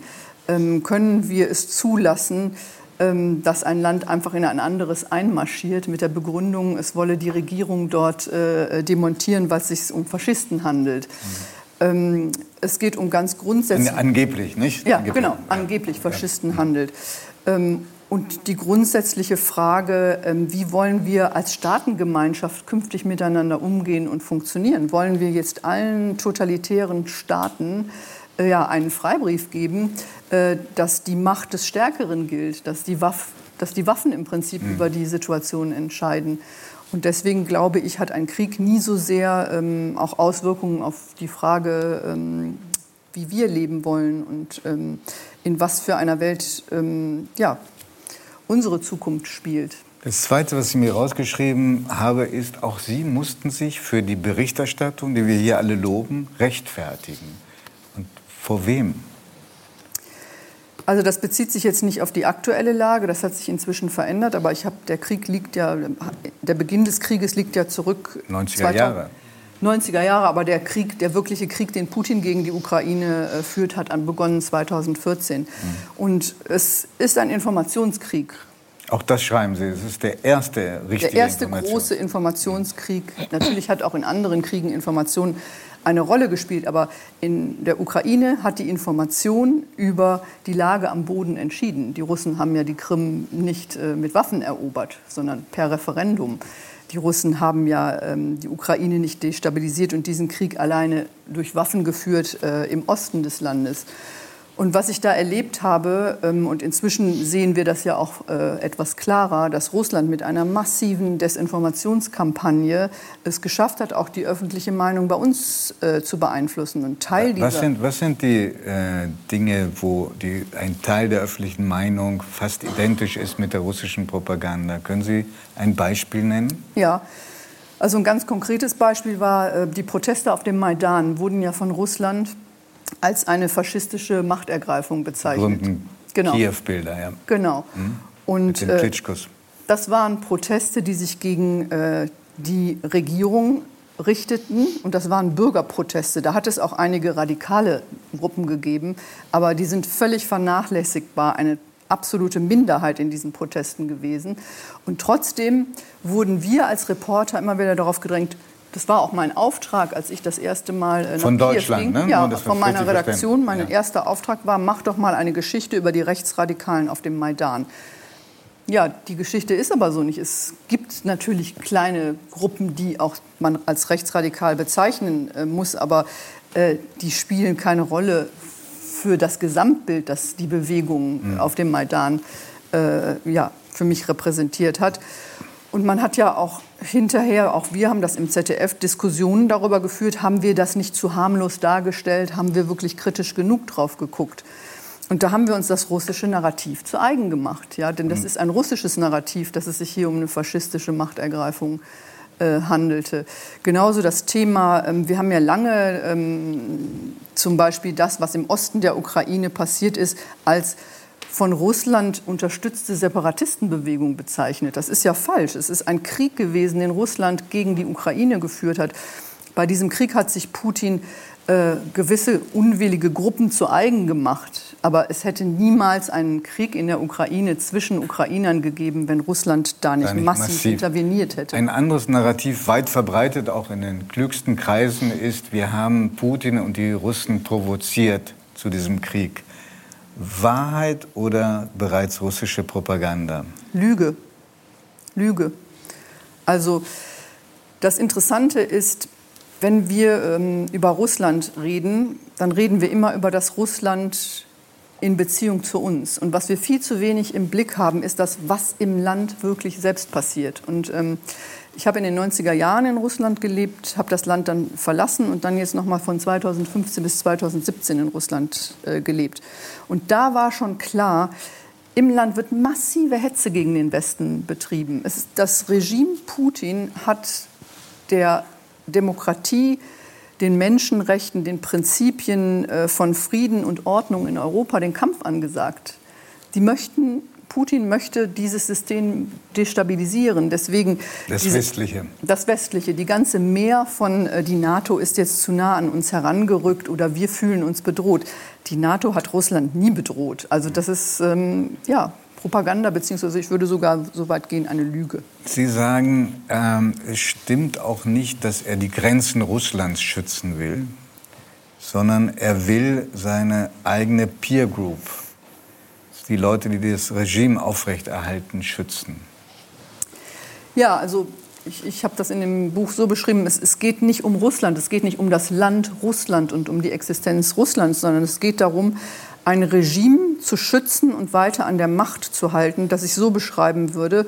Es ist ein totalitäres Regime, ähm, das sich eigentlich nur eins zum Zweck gemacht hat, dieses Land und seine Rohstoffe ungehemmt auszuplündern. Das ist das System Putin. Also das ist ja auch gar keine Ideologie in dem Sinne, dass er wirklich für, für, für etwas steht, sondern es ist ein Gebräu aus ein bisschen orthodoxe Kirche, ein bisschen. Ähm aber wenn das alles so ist, Frau Eigner, verzeihen Sie, aber mhm. warum unterstützen ihn dann so viele Russen? Und zwar merkwürdigerweise, Sie würden jetzt sagen, wegen der Propaganda im Land, aber auch die Russen, die ich kennengelernt habe, mit denen ich gesprochen habe, außerhalb Russlands, zum Beispiel in Berlin.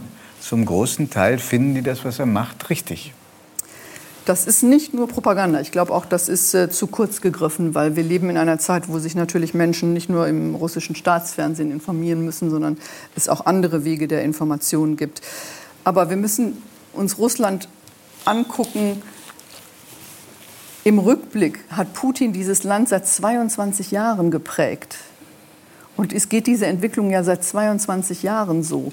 Und er hat dieses Land wirklich komplett verändert. Ich habe ein anderes Russland kennengelernt, als ich in den 90er Jahren da war. Also alles, was auch nur der Ansatz von Zivilgesellschaft war, alles, was auch nur der Ansatz von Öffnung und Orientierung Richtung Westen war, hat dieses Regime im Keim erstickt. Aber das hat Putin nicht auch Nahrung dadurch bekommen, dass es unglaublich dusselige, blöde ähm, Äußerungen gegenüber Russland gab, auch von westlicher Seite? Denken Sie an die amerikanische Einschätzung Russlands. Ja, auf jeden Fall. Also das war, worauf Sie äh, äh, anspielen, ist Barack Obama, der Russland praktisch zur Regionalmacht ja. glaubte zu degradieren zu können. Das ist natürlich extrem ungeschickt gewesen. Also Russland ist keine Regionalmacht und äh, das ist eine Fehleinschätzung. Aber Fehleinschätzung ist auch der Glaube, ähm, dass Russland mit uns die Partnerschaft wollte, von der wir geglaubt haben, dass sie darin besteht, dass wir wirtschaftlich mit dem Land zusammenarbeiten, ähm, dass es sich da um ein Land äh, handelt, das sich öffnen will nach Europa, wo Reformen stattfinden. Ähm, das entspricht nicht den Realitäten. Dieses Land hat sich in den letzten 22 Jahren immer radikaler zu einem totalitären Staat entwickelt. Und da können wir ja auch nicht mehr die Augen davor verschließen.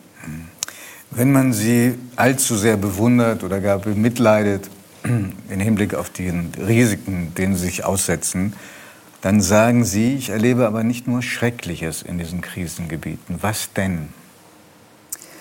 Was gibt ihnen da auch Mut und was lässt sie nicht an den Menschen verzweifeln?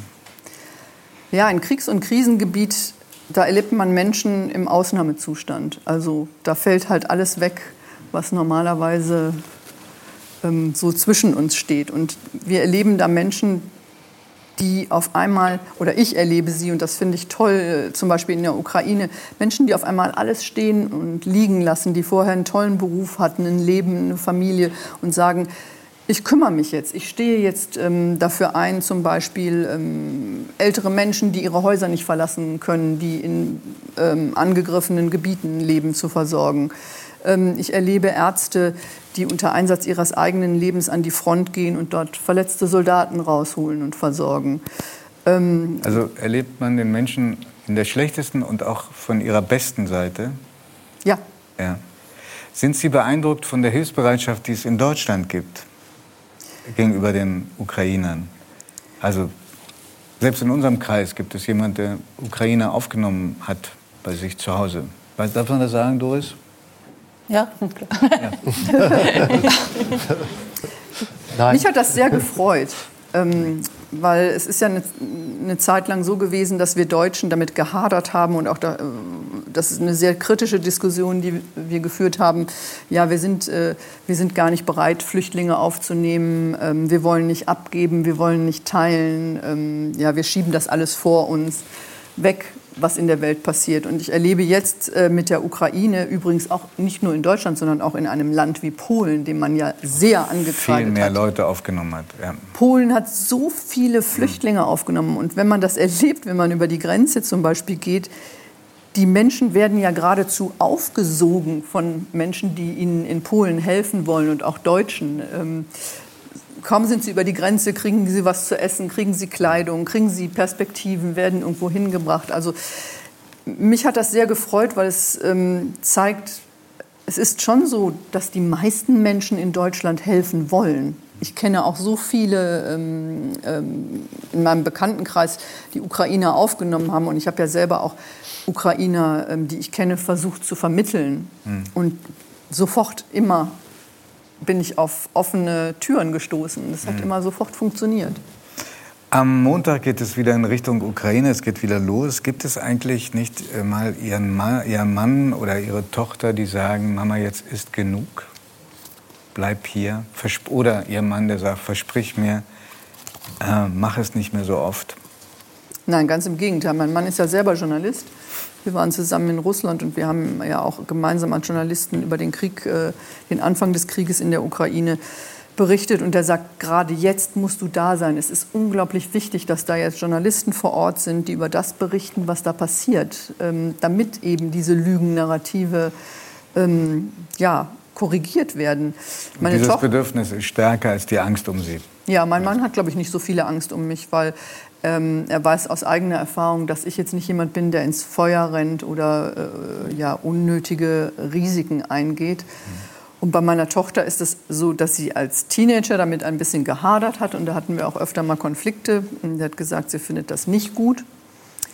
Oder hat das auch als Argument gebracht, wenn ich zum Beispiel gesagt habe, ich möchte nicht, dass du jetzt irgendwie bis um 1 Uhr nachts in eine Disco gehst, das ist gefährlich. Gesagt, du musst mir gerade was erzählen, du gehst ja nach Afghanistan. Ich finde, damit hat sie nicht ganz unrecht. Ja, mit dem muss ich Argument. leider sagen. Das, ist ein, das war ein starkes Argument. Schlaue- mich schlaue Frau, ja. Ja, dem konnte ich mich nicht widersetzen. Aber es ist jetzt so, dass meine Tochter, das, sie ist jetzt 26, auch anerkennt und wir jetzt mittlerweile auch oft darüber reden und sie mich auch um Rat fragt und sagt, ja, in den und den Situationen, wie verhalte ich mich da am besten oder wenn es hier und hier gefährlich wird, ähm, was kann ich da machen? Also kurzum, in meiner Familie herrscht ein großes Vertrauen ähm, darauf, dass ich weiß, was ich mache. Aber natürlich geht mit dem äh, Beruf ein Risiko einher. 309 ist eine Sendung, in der auch gerne und viel durcheinander geredet wird. Sie haben vielleicht mitbekommen, es war mucksmäuschenstill.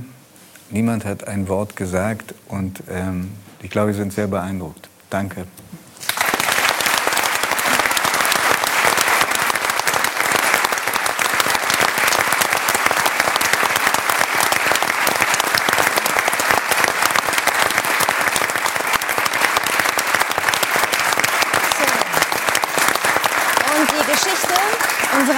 Gäste ist eine norddeutsche Erfolgsgeschichte. Und es fing tatsächlich, wie man das immer so hört mit diesen Erfolgsgeschichten, in einer kleinen Garage an. Dort mischten diese beiden vor so neun bis zehn Jahren, erfahren wir gleich genau, Gewürze an, mit den Kindern noch quasi auf dem Packtisch. Und wenig später erreichten sie durch die Fernsehsendung Die Höhle der Löwen so große Popularität, dass das Ding abging wie Schmitz Katze. Sie wurden Millionäre, sagen aber heute, was nutzt mir das ganze Geld, wenn ich nicht glücklich bin? Herzlich willkommen den Gründern von Ankerkraut, Anne und Stefan Lenker.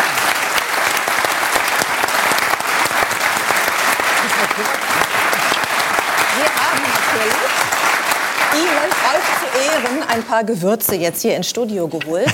Und Giovanni hat ein unglaublich feines Näschen. Also so Frauenparfums, die gehen ihm tierisch auf die Nerven, wenn sie ihm nicht gefallen. Spürst du was in deiner Nase? Ich finde, so intensiv riecht's gar nicht. Ich fürchte vor den weiteren Gesprächen, weil ich so tief äh, beeindruckt bin und äh, jetzt auch schon seelisch und geistig verändert durch diese Gewürze, dass alles noch geschehen kann heute Abend. Nein, es riecht toll, wirklich. Also auch nicht penetrant. Wie ging's denn bei euch los mit äh, dem, dem Näschen für, für Gewürze? Also ich kann die übrigens riechen. Ich, ich auch. Hier, wo ich sitze. da gewöhnt man sich irgendwann dran und ich rieche und schmecke auch sehr gut. Ähm, da muss ich ein bisschen zurückgehen in der Zeit, nämlich in meine Kindheit. Ich bin ähm, Kind von Entwicklungshelfern und ähm, mit zwei Jahren bin ich ausgereist nach Ostafrika und bin zurückgekommen mit 13 Jahren. Und diese Zeit in Afrika ähm, hatten wir unter anderem auch mal einen Koch. Und dieser Koch äh, hatte davor in einem pakistanischen Restaurant gekocht, hatte das da also gelernt und 1900... Ist er 19 das? Wir haben hier gerade ein Foto. Mr. Ja, Tempo, Mr. Tempo. das ist er, ja genau, genau, das Ja, ist Mr. Tempo. Material Das ist unser alter Bus, mit dem wir immer unterwegs waren in der Savanne. Und ähm, äh, der, äh, ja, es gab in den 80ern in Afrika nichts. Ja, da gab es Wildfleisch und Gemüse so. Und ähm, damit das alles ein bisschen besser schmeckt, hat er dann ein bisschen indisch gekocht. Und ich hatte als Kind schon großes Interesse am Kochen und habe mich dann, habe mir einen kleinen Stuhl genommen, habe mich mit an den Herd gestellt, war mit ihm auf dem Markt, habe die Sachen eingekauft und getrocknet und so habe ich ähm, in meiner Kindheit und Jugend quasi schon gelernt, wie man kocht. Ich wollte auch immer Koch werden, habe es dann zum Glück nicht gemacht nach zwei Praktikas in Spitzenrestaurants, wo ich dann gemerkt habe, Wo man nur angebrüllt wurde und beschimpft wurde, oder wie? ja, man hat also äh, man fängt ja auch an, dass man da nur, äh, nur das Gemüse schält und ähm, äh, alles riecht nachher nach Fett und das ist ein furchtbar anstrengender Job. Das muss man wirklich können und dafür war ich nicht gebaut. Der Tonfall in der Küche ist auch etwas rauer, als wir das so gewöhnt sind. Ähm, Ja, deshalb, wir hatten schon einige Spitzenköche hier, die darüber berichtet haben Ja. in dieser Runde. Also das war für mein zartes Gemüt war das nichts und ich habe diese Liebe habe ich dann aber mitgenommen äh, und dann nach ein paar Umwegen hat meine Frau mich darauf gebracht, ähm, dass ich das doch beruflich machen könnte. Genau, jetzt setzt Anne ein. Ähm, wie ist daraus eine Geschäftsidee geworden? Weil Gewürze toll finden und Spaß am Kochen haben ja vielleicht viele hier von uns, aber wir gründen nicht gleich ein Unternehmen. Also das ist eigentlich letztendlich eine ganz praktische Geschichte gewesen. Wir haben uns kennengelernt, ich habe ihn dann zu Hause besucht, bin in die Küche gegangen und dachte mir so, oh mein Gott, was ist denn das für ein Chaos hier? Überall einzelne Gewürztüten. Stimmt gar nicht, aber gut. Doch. Das, So, Das- und ähm, der Stefan war vorher auch schon selbstständig und hat gesagt, ja, das läuft ja alles ganz gut, was ich da mache. Aber in der IT muss man sagen. In der ne? IT, genau. Ich möchte gerne ein eigenes Produkt haben. Ich möchte etwas in der Hand führen, etwas mit Substanz, was bleibt. Mhm. Weil das, was ich da sehe oder was ich mache mit meinen IT-Geschichten, das sieht keiner. Ich möchte tatsächlich ein Produkt haben. Und ich habe mir gesagt, ja, ja, mach mal, läuft doch ganz gut. Und er war aber sehr hartnäckig. Und dann habe ich gedacht, aha, Gewürztüten, Chaos, sieht auch echt nicht schön aus. Lass uns doch Gewürze machen. Dann verbindest du deine Leidenschaft zum Kochen, was er wirklich auch sehr gut kann, mit den Gewürzen und ich kann es schön aufräumen. und das war dann wirklich ohne Witz, als wenn der Blitz bei mir eingeschlagen hat und ich wusste, genau das machst du. Das musst du machen. Und dennoch, obwohl ihr euch da ja offenbar einig wart bei dieser Idee, soll das Ganze mit einer ziemlichen Notlüge gestartet haben. Das Lüge. Thema, was wir gerade mit Bulli schon mal hatten. Bulli, Achtung, ja. Ja, jetzt Ja. kommt's. Also eine Lüge ist ja nur eine Lüge, wenn man erwischt wird, oder? Das ist schon mal man- erst- Lüge ist nur eine Lüge, wenn? Man erwischt wird. Bis dahin ist ja Ist das so? Ja, ja. Ja, du hast einen ganzen Film drüber gemacht. Ja. ja, und er wurde erwischt, oder? Hätten, hätten wir das nicht gewusst? Ach, jetzt hast du ja alles gespoilert. Ach so. äh, ja, also ich verdiente relativ gut. Ich war aber, ich war irgendwie unbefriedigt von dieser Arbeit. Ja, Bits und Bytes, jeden Tag dasselbe. Äh, und ich wollte irgendwas machen, was man anfassen kann, wo mein, mein Herz glüht für. Und dann äh, hat sie zu mir gesagt, oh, das geht aber nicht. Ähm, und dann habe ich ihr versprochen, ich mache die andere Arbeit weiter. Das war ja Weil auch gerade. Familien gegründet, muss man noch Genau, sagen. Ein das erste Baby da, Kind war da, das nächste war unterwegs. Und dann habe ich gesagt, ja, ja, ich mache das weiter. Und dann habe ich diese Lüge wirklich nach einem Dreivierteljahr erst irgendwann aufgelöst, nachdem dann abzusehen war, dass das, dass das ein Erfolg werden könnte oder dass wir davon leben könnten, uns und unsere Kinder davon ernähren könnten. Dann habe ich gesagt, übrigens, ähm, ich habe dich leider belogen. Äh, ich habe vom ersten Tag an aufge aufgehört, ähm, weil ich nicht konnte. Ich wollte äh, das machen. Das Also um das noch mal klar zu sagen, du hast ihr ein halbes Jahr vorgespielt, dass du noch IT machst, bist zur Arbeit gegangen, sie dachte, du Jetzt machst ich mal deinen mal IT-Job und in Also- Wirklichkeit hast du Gewürze gemischt und versucht, Ja. das Business aufzuziehen. Ich finde jetzt schon muss krass, ich mal was oder? fragen. Jetzt muss ich mal was. Also, Direkt ein neuer äh, wie, wie geht das, wenn man morgens hast du deine Tasche gehabt, ich gehe jetzt arbeiten? Oder wo bist du? Bist du in den Wald gegangen? Uli macht einen Film Ja. draus. Was ist da passiert? Wo bist du denn dann hingegangen? Wir hörten ja schon, ich durfte das nicht bei uns machen. Ich bin übrigens super sparsam. Ja, ich hätte das bei mir in meinem Haus gemacht. Äh, Und sie hat gesagt, no, Naja, no also, way. man muss so mal auf die kurz Nerven gehen, du musst raus. Unsere. Lebenssituation in dem Moment war die, ja, ich ähm, hatte gerade ein Baby bekommen und weil das so ein super liebes Baby war, haben wir gedacht, ah, ich bin ja nicht mehr ganz so jung, let's go for another one. Also ich hatte einen Säugling und war vier Monate später wieder schwanger, also das war halt schon ganz schön krass. Und ich war wirklich in diesem Nestbautrieb. Ich habe gedacht, wir können doch jetzt hier kein Risiko eingehen. Anders als andere Gründer. Ja? Die meisten Gründer, die wir kennenlernen, die sind Ende 20, die sind nicht gebunden und los geht's, die rennen los. Und ich habe gedacht, okay, aber das läuft doch ganz gut. Du kannst das ja ein bisschen machen mit den Gewürzen. Und Aber gib doch deinen Job, der uns ernährt, nicht auf. Genau ne? so war Ich das. frage noch mal nach. die Wo bist du denn dann hingegangen? In die Also, Garage. Ein halbes Für Jahr die. Gewürze hatte ich ja eine Garage angemietet. Ja, aber wo, ist, wo war die? War die ums Eck? Nee, Hamburg, Wil Wilhelmsburg. Da, da ist sie. Oh Da Gott. ist sie, ja, oh Gott, ja. Da war vorher, glaube ich, ein Steuerberater drin und äh, in, in den Schränken, wo dann die, die ganzen Akten und die Unterlagen waren, waren jetzt Gewürze drin. So, und da habe ich mich dann für ein halbes Jahr, dreiviertel Jahr habe ich mich eingegraben, habe Gewürze aus aller Welt einge eingekauft, probiert, getestet, Qualitäten untersucht, ins Labor Ach, geschickt. Und, die Fra- und, und Ihre Frau ist nie misstrauisch geworden? Doch, klar. Also nicht misstrauisch, aber ich bin dann natürlich auch dahin gefahren, habe mitgeholfen und ich habe gesagt, und das andere, ja, ja, läuft richtig gut. Ah, okay, und es gab auch kein Büro, wo man hätte anrufen können. Nee, Äh, nee, nee, nee, nee. Alles geil. Doch, doch schon. Und sie war zwischendurch Sie auch hätte da. aber- Ambulanzen einsetzen können Yes. als Detektiv. Ah, beim nächsten Mal.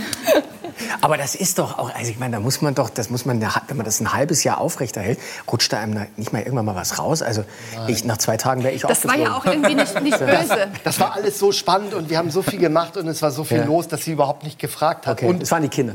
Wir hatten uns ja von der Selbstständigkeit davor auch einen Puffer, nicht nur für die Firma zum Gründen, sondern auch einen Puffer so an Geld angelegt, damit wir davon leben können. So, und da wir sehr sparsam sind, ähm, äh, hielt das dann auch eine lange Zeit. Und als die Firma dann lief, habe ich gesagt, so, jetzt musst du aber leider äh, das doch mal auf, auflösen. Ansonsten, wenn du das erst in drei, drei Jahren machst, reicht sie wahrscheinlich die Scheidung Ich fasse das ein bisschen zusammen, aufgrund der Zeit, weil ich kenne die Geschichte ja schon. Ähm, und dann kriegen wir das vielleicht auch alles unter in der Sendezeit. Also es war dann so, er hat es irgendwann aufgelöst. Sie war ja sowieso schon die ganze Zeit mit drin, mit dem Gefühl, das ist hier nur ein Nebenerwerb. Und ihr habt gepackt auch in dieser Garage. Und das Kind saß auf dem Packtisch. Und das andere war ja noch im Bauch. Das musste man nicht unterbringen. Nee. Oder? Nee, das, Klein, also das Baby war dann da, weil sowas dauert natürlich eine ganze Zeit. Er hat im Januar angefangen, Produkte entwickeln, ähm, Etiketten, Logo, also alles, was man halt wirklich so braucht. Wo drin fülle ich das ab? Wie fülle ich das überhaupt ab? Haushaltswaage, Glas drauf, Tara mit Hand bekleben. So haben wir das gemacht. Ah, Das sind, äh, das sind unsere beiden. die Bilder kenne ich ja alle gar nicht. Mein Instagram-Account ist das. Okay. ähm, und ähm, das war dann so, ich weiß tatsächlich gar nicht, wo unser Sohn in dem Moment war, aber an Der war Weihnachten Tages Tagesmutter. hat sich die das Kinder dann wurden relativ schnell abgeschoben, muss man sagen. Ja, ja. also, Was ja auch der Grund dafür ist, dass ihr es heute alles ein bisschen anders macht, Genau. muss man gleich sagen. Nur um da noch hinzukommen, fasse ich ein bisschen zusammen. Also, Die ich sag- Tochter ich sag stand jetzt mal du, ne, geht schneller. natürlich. Also du hast da mitgeholfen beim Ja. ähm, Pakete packen Ja. und beim Versenden. Und dann kommt ja irgendwann dieser Moment, ne, wo man in der Garage ist und man merkt, ey, das funktioniert. Ich brauche Hilfe. Ich kann das alleine nicht mehr wuppen. Es gibt mehr Bestellungen, als ich alleine äh, packen kann. Äh, wie seid ihr an die ersten Mitarbeiter gekommen? Das ist ja für viele Unternehmen dann immer der erste richtig große Schritt. Also, diesen äh, Moment, lass mich den mal- kannte ich, nee, warte mal, den haben nicht wir Film, entdeckt. Ralf Bulli, pass auf. Den Moment haben nicht wir entdeckt, sondern unser Postbote, Liebling. Hallo Liebling, ganz liebe Grüße nach Marxen. Der heißt Liebling, so, ne? Also Der heißt nennt ihn so. Liebling. Ja, ja, der hat das, also das ist Sein Bulli Spitzname. Liebling. Moment, Also, was, der, der Postbote heißt Liebling? Ja. der, halt- er, halt- man nennt ihn so. Ach so. Seine Frau nennt Das wäre ein ihn so. schöner Nachname, ne? Er hat sich aber so Hallo vorgestellt. Herr Liebling. Hallo, Wenn der Herr bin Liebling zweimal klingelt. Und der, der kam bei mir immer so um 12 und äh, hat dann gesehen, dass ich ganz emsig noch zwei, drei Sachen eingepackt habe, schnell. Und dann hat er gesagt, du, ich stelle meine Tour um. Wenn es hier abends einen Kaffee gibt, äh, komme ich hier um fünf her. Ich gesagt, super, toll, okay, dann komm um fünf her. So, irgendwann an Weihnachten, Riesenhaufen an Pakete. Ich sage, nee, du musst noch kurz warten. Und er hat gesagt, weißt du was, du brauchst einen Mitarbeiter. Ja? habe ich gesagt, wie jetzt? Äh, Das mache ich doch. Nee, nee. Du willst wachsen, du musst jemanden einstellen. Hat der Postbote Hat der gesagt. Postbote. Hat Und dann hat er gesagt, übrigens, ich habe auch jemanden, meine Frau. Ich gesagt, ach, was, echt? Ja, dann soll die mal herkommen. Und ich weiß noch genau, ich war so nervös, schweißnasse Hände. Ich saß da, ich sah sie auf den Hof fahren und ich habe gedacht, oh nein, das ist sie. Deine erste Mitarbeiterin. Und dann äh, stieg sie aus dem Auto aus und dann habe ich gesehen, dass sie auch ein bisschen auf, aufgeregt war. Und dann mache ich die Tür auf ähm, und dann äh, steht sie da, hallo, ich bin Melli. Und sage ich, du, ich bin viel nervöser als du. Komm einfach rein und hilf mir, du bist auf jeden Fall eingestellt. Und deshalb ganz liebe Grüße an Melli, äh, die ist heute immer noch da und äh, wir sind sehr glücklich. Ja. Und äh, hat sich die Sparsamkeit auch übertragen auf die, ähm, das Gehaltsangebot? Ja. äh, das war immer, also man hat gesagt, bei, bei uns arbeitet man gerne, aber nicht fürs Geld. Okay. Hulala. Ja, Äh, Ist doch was Um frei. in, in der Sprache, Ihrer Sprache zu bleiben, scharf, die Maxime. Ja. Ja, man muss, also wenn man äh, so ein junges Unternehmen ähm, irgendwie entwickelt, dann muss man auch an allen Ecken und Enden sparen und feilen. Und ich habe mir zum Beispiel auch erst nach drei Jahren äh, Lohn, Lohn, Lohn ausbezahlt. Ja, da hatten wir schon zehn Kollegen und Kolleginnen, bevor wir uns selber Lohn ausgezahlt haben. Ich, ich grätsch noch mal rein, ne, um die Geschichte ein bisschen Mhm. weiterzutreiben. Ja. Also ihr habt, wart dann schon erfolgreich, ihr hattet eure Mitarbeiter und dann kam es zu der Idee, mitzumachen bei die Höhle der Löwen Mhm. und einen Investor zu suchen, der einsteigt. Es ist auch jemand eingestiegen, Frank Thelen, Mhm. der auch schon hier zu Gast war bei 3 nach 9 und erzählt hat, auch über die Investments. Ähm, und dann ging es richtig ab. Mittlerweile seid ihr in 6000 Geschäften europaweit. Ein bisschen mehr, glaube ich, aber Das ist die letzte Zahl, die ich gefunden habe. Wahrscheinlich hatte sie sich potenziert in den letzten Tagen noch mal. Also europaweit ähm, vertreten. Ähm, wann war der Moment in dieser Geschichte, die ich jetzt sehr stark zusammengefasst habe, wo ihr gesagt habt, jetzt haben wir es geschafft? Nie. Weil, ganz Doch, heute. ehrlich, ja, Jetzt, wo wir hier sitzen. Und das sagen- merke merk ich das plötzlich. Naja, also es ist so, wir sind so schnell gerannt, dass wir das gar nicht gemerkt haben. Immer weiter, immer weiter, schneller, schneller, nicht langsamer werden, nicht drumherum gucken. Und natürlich waren zwischendurch Momente, wo unsere Eltern zu uns gesagt haben, Mensch, das läuft ja super. Aber uns blieb gar nicht die Zeit, das wirklich zu realisieren, sondern man sieht das irgendwie so ein bisschen von außen.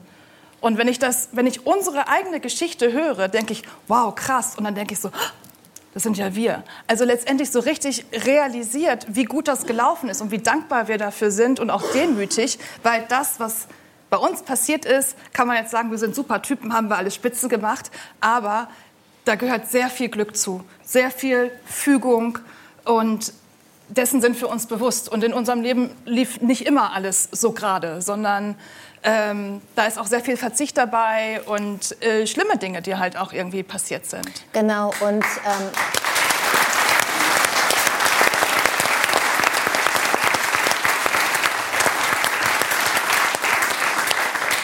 Und ge- genau darüber würde ich jetzt auch gerne kurz noch mal sprechen, ohne dass es euch zu nahe geht, weil ähm, es gab Schicksalsschläge dann, zwei in eurem Leben, und die haben dafür gesorgt, dass ihr das, was wir gehört haben, dass es da einen Bruch gab plötzlich. Äh, was ist passiert? Ja, vor äh, vier Jahren, viereinhalb Jahren, ähm, ist meine Mutter, die hatte, war mit, mitten im Leben, äh, hatte auch noch einen Job, ähm, hat abends gesagt, sie hat Kopfweh und nächsten Morgen äh, war sie im Krankenhaus und die haben da einen Riesenkrebs gefunden und auch ein Grad 4 Glioblastom. Ich weiß nicht, ob das jemand kennt. Ähm, das ist sehr schlimm. Also das ist wirklich, dann geht sofort irgendwie die Achterbahn Hirntumor, runter, ja. ist ein Hirntumor. Und ähm, die war quasi vom ersten Tag an, war sie nicht mehr richtig da. Und ihr wart sehr eng, ne? Also Ja, wir ihr habt wohnen- euch drei, vier auch Mal gesehen die Woche. Sie ja. haben sich um die Kinder viel gekümmert. Genau, also Zeit. ohne meine Das waren unsere Freunde Schwiegereltern, eigentlich. muss man sagen, hätte unser komplettes Familienkonstrukt hätte nicht funktioniert. Wir haben quasi in einem Drei-Generationen-Haushalt gewohnt. Dazwischen waren 25 Meter zwischen den beiden Haustüren. Aber das hätte nicht funktioniert. Und von jetzt auf gleich, wirklich, bekommt man die, diese Diagnose und es ist halt unheilbar. Da kann man einfach nichts machen.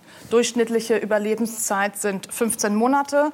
Und es waren auch 15 Monate und die letzten Monate waren ein sehr, sehr schwerer Kampf. Also für sie vor allen Dingen und natürlich auch von, für uns, die das von außen beobachten, wie diese starke, tolle Frau in sich zusammengefallen ist. Die beiden waren eigentlich die ersten Angestellten, wenn man das mal so Ja, richtig ehrlich haben mitgeholfen. Weil die Ja. auf die Kinder aufgepasst haben. So, um das dann zusammenzufassen, das war wirklich natürlich ganz furchtbar. Und dann hat mein Schwiegervater, der sich wirklich herzerwärmend um seine Frau gekümmert hat, ist mit ihr drei Monate ins Hospiz gezogen, ähm, hat sich erholt, zwei, drei Monate. Und dann waren wir auf unserer ersten Reise wieder, haben gesagt, kannst du bitte auf die Kinder aufpassen? Wir müssen zu einem Job nach Bochum. Ja, mache ich. Und äh, an dem Abend musste er auch den Krankenwagen rufen, weil er gedacht hat, er hat die Kinder vor dem Fernseher abgestellt, hat gemerkt, mit ihm stimmt was nicht. Lange Rede, kurzer Sinn, dieselbe Diagnose. Und das ist statistisch gesehen unmöglich. Ihr habt, eigentlich schon wieder ihr habt in sehr kurzer Zeit, also du, deine Mutter und deinen Vater verloren. Und nichts war mehr wie vorher. Welche Fragen habt ihr euch da gestellt? Was hat das mit euch gemacht und eurem Geschäft? Also ganz Leben? zuallererst mal ganz persönlich für mich, dass ich natürlich denke, äh, die beiden, äh, also zwei Menschen, von denen ich quasi abstamme, äh, kriegen dieselbe Krankheit. Ähm, äh, bei jedem Kopfschmerzen äh, haben wir beide dann auch gedacht, okay, jetzt, äh, jetzt kommt der Knall. Äh, man kriegt also einfach eine furchtbare Angst, dass man stirbt und dass das Leben um ist. Und dann fängt man an, sich wirklich auch substanziell Gedanken zu machen über das Leben, über den Sinn des Lebens. Und das, ich habe ja gerade gesagt, dass meine Mutter in einem Zungenschlag quasi nicht mehr da war. Mhm. Ja? Was passiert da, wenn man stirbt? Ja, und vielleicht, ich meine, jeder von uns verliert die Eltern. Äh, Und hoffentlich, weil sonst verlieren die Eltern einen, nämlich was noch schlimmer ist. Das Gefühl kennen wir also, also hoffe ich. Und das ist einfach ein Riesenknall. Und das hat bei uns wirklich auch was, ähm, auch was aus, ausgelöst. Und zwar hauptsächlich, ich war vorhin bei den Kindern, dass wir gesagt haben, wir müssen uns jetzt um die Kinder kümmern. Es kann nicht sein, dass wir dreimal die Woche irgendwie irgendwo in Deutschland unterwegs sind und irgendjemand die Kinder irgendwo betreut. Jetzt ist Ende, jetzt kümmern wir uns um die Kinder, um die Ausbildung der Kinder äh, und wir sind für die da. Machen mit denen Urlaub, machen mit denen Spaß, Sport. Und das war der Punkt, ja, wo wir dann, wo dann quasi auch klar war, dass wir irgendwas in der Firma ändern müssen, weil wir beide, ich sag mal, 80 Stunden oder so die Woche hatten und Mhm. das geht nicht. Ich fasse jetzt wieder. äh, Also das passt nicht zusammen. Ich fasse jetzt wieder ein bisschen zusammen, ähm, um diese Zeit zu, zu, zu überbrücken. Ähm, ihr habt dann die Entscheidung getroffen, euch ein bisschen aus dem operativen Geschäft zurückzuziehen und euch mehr zu kümmern um die Familie und habt das Unternehmen verkauft an Nestlé. Und musstet dann, hattet wieder einen Struggle, wie man sagt, also einen kleinen Kampf, weil euch eure Fans und Kunden das sehr übel genommen haben, dass ihr an diesen großen Lebensmittelkonzern verkauft habt. Das war so ein bisschen auch die David gegen Goliath-Geschichte und jetzt verkauft David an Goliath und so. Wie sehr hat euch das belastet, dass ihr da jetzt auch noch diesen Kampf auszustehen hattet? Also erstmal muss man sagen, dass wir eine unheimlich große Verantwortung hatten oder haben. Nicht nur uns gegenüber, unseren Kindern gegenüber, sondern auch unseren Kollegen und Kolleginnen gegenüber. Und wir haben irgendwann, ich habe ja gerade gesagt, wir sind die ganze Zeit gerannt, haben wir uns angeguckt und haben überlegt, sind wir eigentlich noch die Richtigen für diesen Job? Weil wir haben das aufgebaut in der Garage. Oh ja, sieht ganz schön aus. Nehmen wir mal. Oh, schmeckt lecker. Ja, let's do it. Aber sind wir die Richtigen, die diese 250 Menschen, die Familien ernähren? Und das war halt so ein Punkt, wo wir ähm, So viele Mitarbeiter hattet genau, mittlerweile, genau, ne? genau, wo wir zwei Geschäftsführer eingesetzt haben und wo wir dann halt auch nach dieser Geschichte mit Stefans Eltern und wo unser Blick und der Sinn auf das Leben sich halt irgendwie geändert hat, wo wir gesagt haben, jetzt suchen wir jemanden, der ein starker Partner an unserer Seite ist und der auch in schwierigen Zeiten, und wir sind jetzt gerade in äh, wahrlich schwierigen Zeiten, ähm, zur Seite steht. Und ähm, genau, und dann ging das los. Und natürlich ist uns das negative Feedback, also ich meine, hat man gerade gemerkt, wir sind unheimlich emotionale Menschen, die ihr Herz auf der Zunge tragen, was manchmal auch ein bisschen schwierig sein kann. Ja. Aber natürlich ist uns das super nahe gegangen und haben wir nicht gedacht, ach, ist uns doch egal, was ihr alle sagt, sondern es war ganz furchtbar. Natürlich war das ganz furchtbar. Aber letztendlich muss man Entscheidungen treffen mit, wir haben das für uns abgewogen. Und für uns war das die absolut richtige und auch vor allen Dingen, wenn man jetzt auf die wirtschaftliche Situation schaut, äh, mit Luxusgütern und so weiter, und da zählt unser Produkt zu, nach wie vor genau die richtige Entscheidung gewesen, oder? Geht es euch besser jetzt? Jetzt geht es uns langsam besser. Trotzdem ähm, war das für uns beide auch wirklich schwer, ähm, weil wir auch ja, nicht so richtig damit klarkamen, weil wir Nestlé als ganz anderes Unternehmen kennengelernt haben, weil wir natürlich erstmal den Kontakt mit den Menschen hatten da. Und das ist furchtbar international, alle tragen T-Shirts, wirklich toller Laden. Ja? Und uns dann damit beschäftigt haben, natürlich auch im Internet gesucht haben und gemerkt haben, uh, das ist ja sehr kontrovers, ja? aber dann auch die Frage an die gestellt haben und gesagt haben, Leute, was steht hier? Ne? Erklärt uns das mal. Und ähm, ich habe für mich dann so gemerkt, dass Nestlé in den letzten Jahren irgendwie das Schaf im Wolfspelz geworden ist, ja, die äh, bei diversen objektiven ähm, äh, Dingen, wie zum Beispiel der Dow Jones Du bist Nachhaltigkeitsindex, total in der Verteidigungshaltung Ja. von Nestlé. Na, das ist ja, aber muss ich ja auch- ich hab nee, ja auch- ich habe dich gefragt, wie es euch jetzt geht Ja, als ich Familie. muss, ja, aber man fragt mich das immer und äh, das ist halt auch ein guter Ort, um das mal zu sagen, dass ich wirklich davon überzeugt bin, dass es ein super nachhaltiges Unternehmen ist und eine tolle Heimat für uns. Ja? Und wir Und sind auch immer noch geht, mit in der Firma drin. Kann ich beantworten. Mein Mann hatte jetzt mittlerweile aufgrund der Geschichte der Arbeit und seiner Eltern vier Jahre lang massive Schlafstörungen. Und inzwischen, er hat auch gerade, muss ich sagen, er hat gerade gegähnt. Ja, es liegt nicht an euch, sondern es liegt einfach daran, er schläft überall ein. Wirklich. Also seit es quasi wir nicht mehr operative Geschäftsführer sind, ich gucke mich um, er sitzt da und schläft. Und das nehme ich ihm gar nicht böse, sondern ich, ich freue mich, dass er die Ruhe wieder gefunden hat und zu sich selber zurückkehrt und ähm, jetzt vielleicht mal ein bisschen durchatmen kann und die Zeit mit unseren Kindern genießt. Ja, also ich glaube, wie der Konzern Nestlé am Ende einzuschätzen ist, können wir jetzt in dieser Runde nicht mehr klären. Da hätte ich auch gerne noch mal Ihre Meinung gehört. Aber was ich äh, Glück gehabt, wirklich Glück zu schätzen gehabt. weiß, ist die Ehrlichkeit, mit der ihr über eure Erfolgsgeschichte sprecht. Und ich finde, vor dieser Erfolgsgeschichte kann man nur den Hut ziehen. Ich finde es toll, dass ihr an euch geglaubt habt und Dankeschön. äh, dass ihr das durchgezogen habt. Und ich freue mich sehr, dass ihr hier bei uns zu Gast seid. Danke. Danke.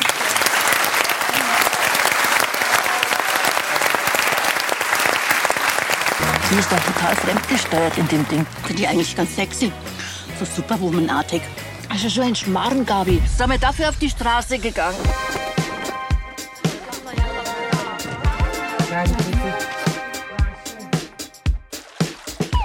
Was soll denn das? Jetzt sind hier alle im Burkini. kann da leider nichts machen. Da weiß man ja überhaupt nicht, ob du überhaupt rein darfst ins Frauenbad. Wann ist denn eine Frau eine Frau? Genug ist genug. Ich kündige. Verlassen Sie sofort das Bad. Was machen Sie denn hier als Mann, ha? Ganz ruhig, ich bin Postgender. Sie sind bei der Post. Du hast den Kerl hier angeschleppt? Was ist denn das für eine unfeministische Scheiße? Das Freibad ist meine Familie.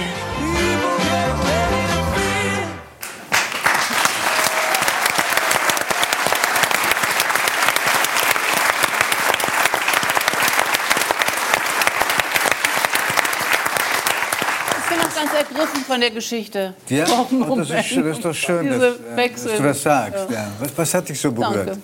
Was, was Ja, das, äh, diese Geschichten, die so toll klingen und Erfolg, Erfolg, Erfolg, dass sie dann halt doch oft sich so komplett drehen können und dass wir alle nicht verschont werden äh, von wirklich schweren Schicksalsschlägen und von so viel Leid und Schmerz und dass das unsere menschliche Natur ist. Egal wie toll die Dinge laufen und wie toll sie auch aussehen von außen und wie toll unsere Instagram-Posts sind. Das ist unsere menschliche Natur, dass wir von diesem Leiden erwischt werden, früher oder später. Und ja, es war einfach sehr schön.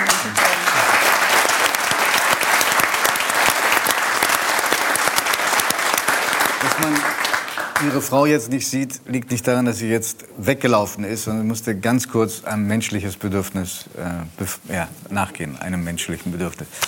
Doris, wir haben gerade einen äh, Ausschnitt gesehen aus deinem neuen Film, gestern äh, in die Kinos gekommen. Äh, das letzte Wort in diesem Trailer war, ähm, dass das ähm, ihre Familie ist, dieses Freibad.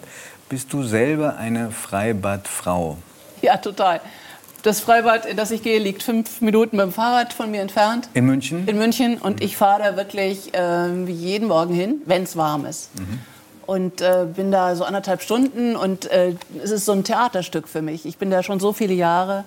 Und da kommen auch zum Teil immer wieder dieselben Leute. Und äh, ich genieße das auch.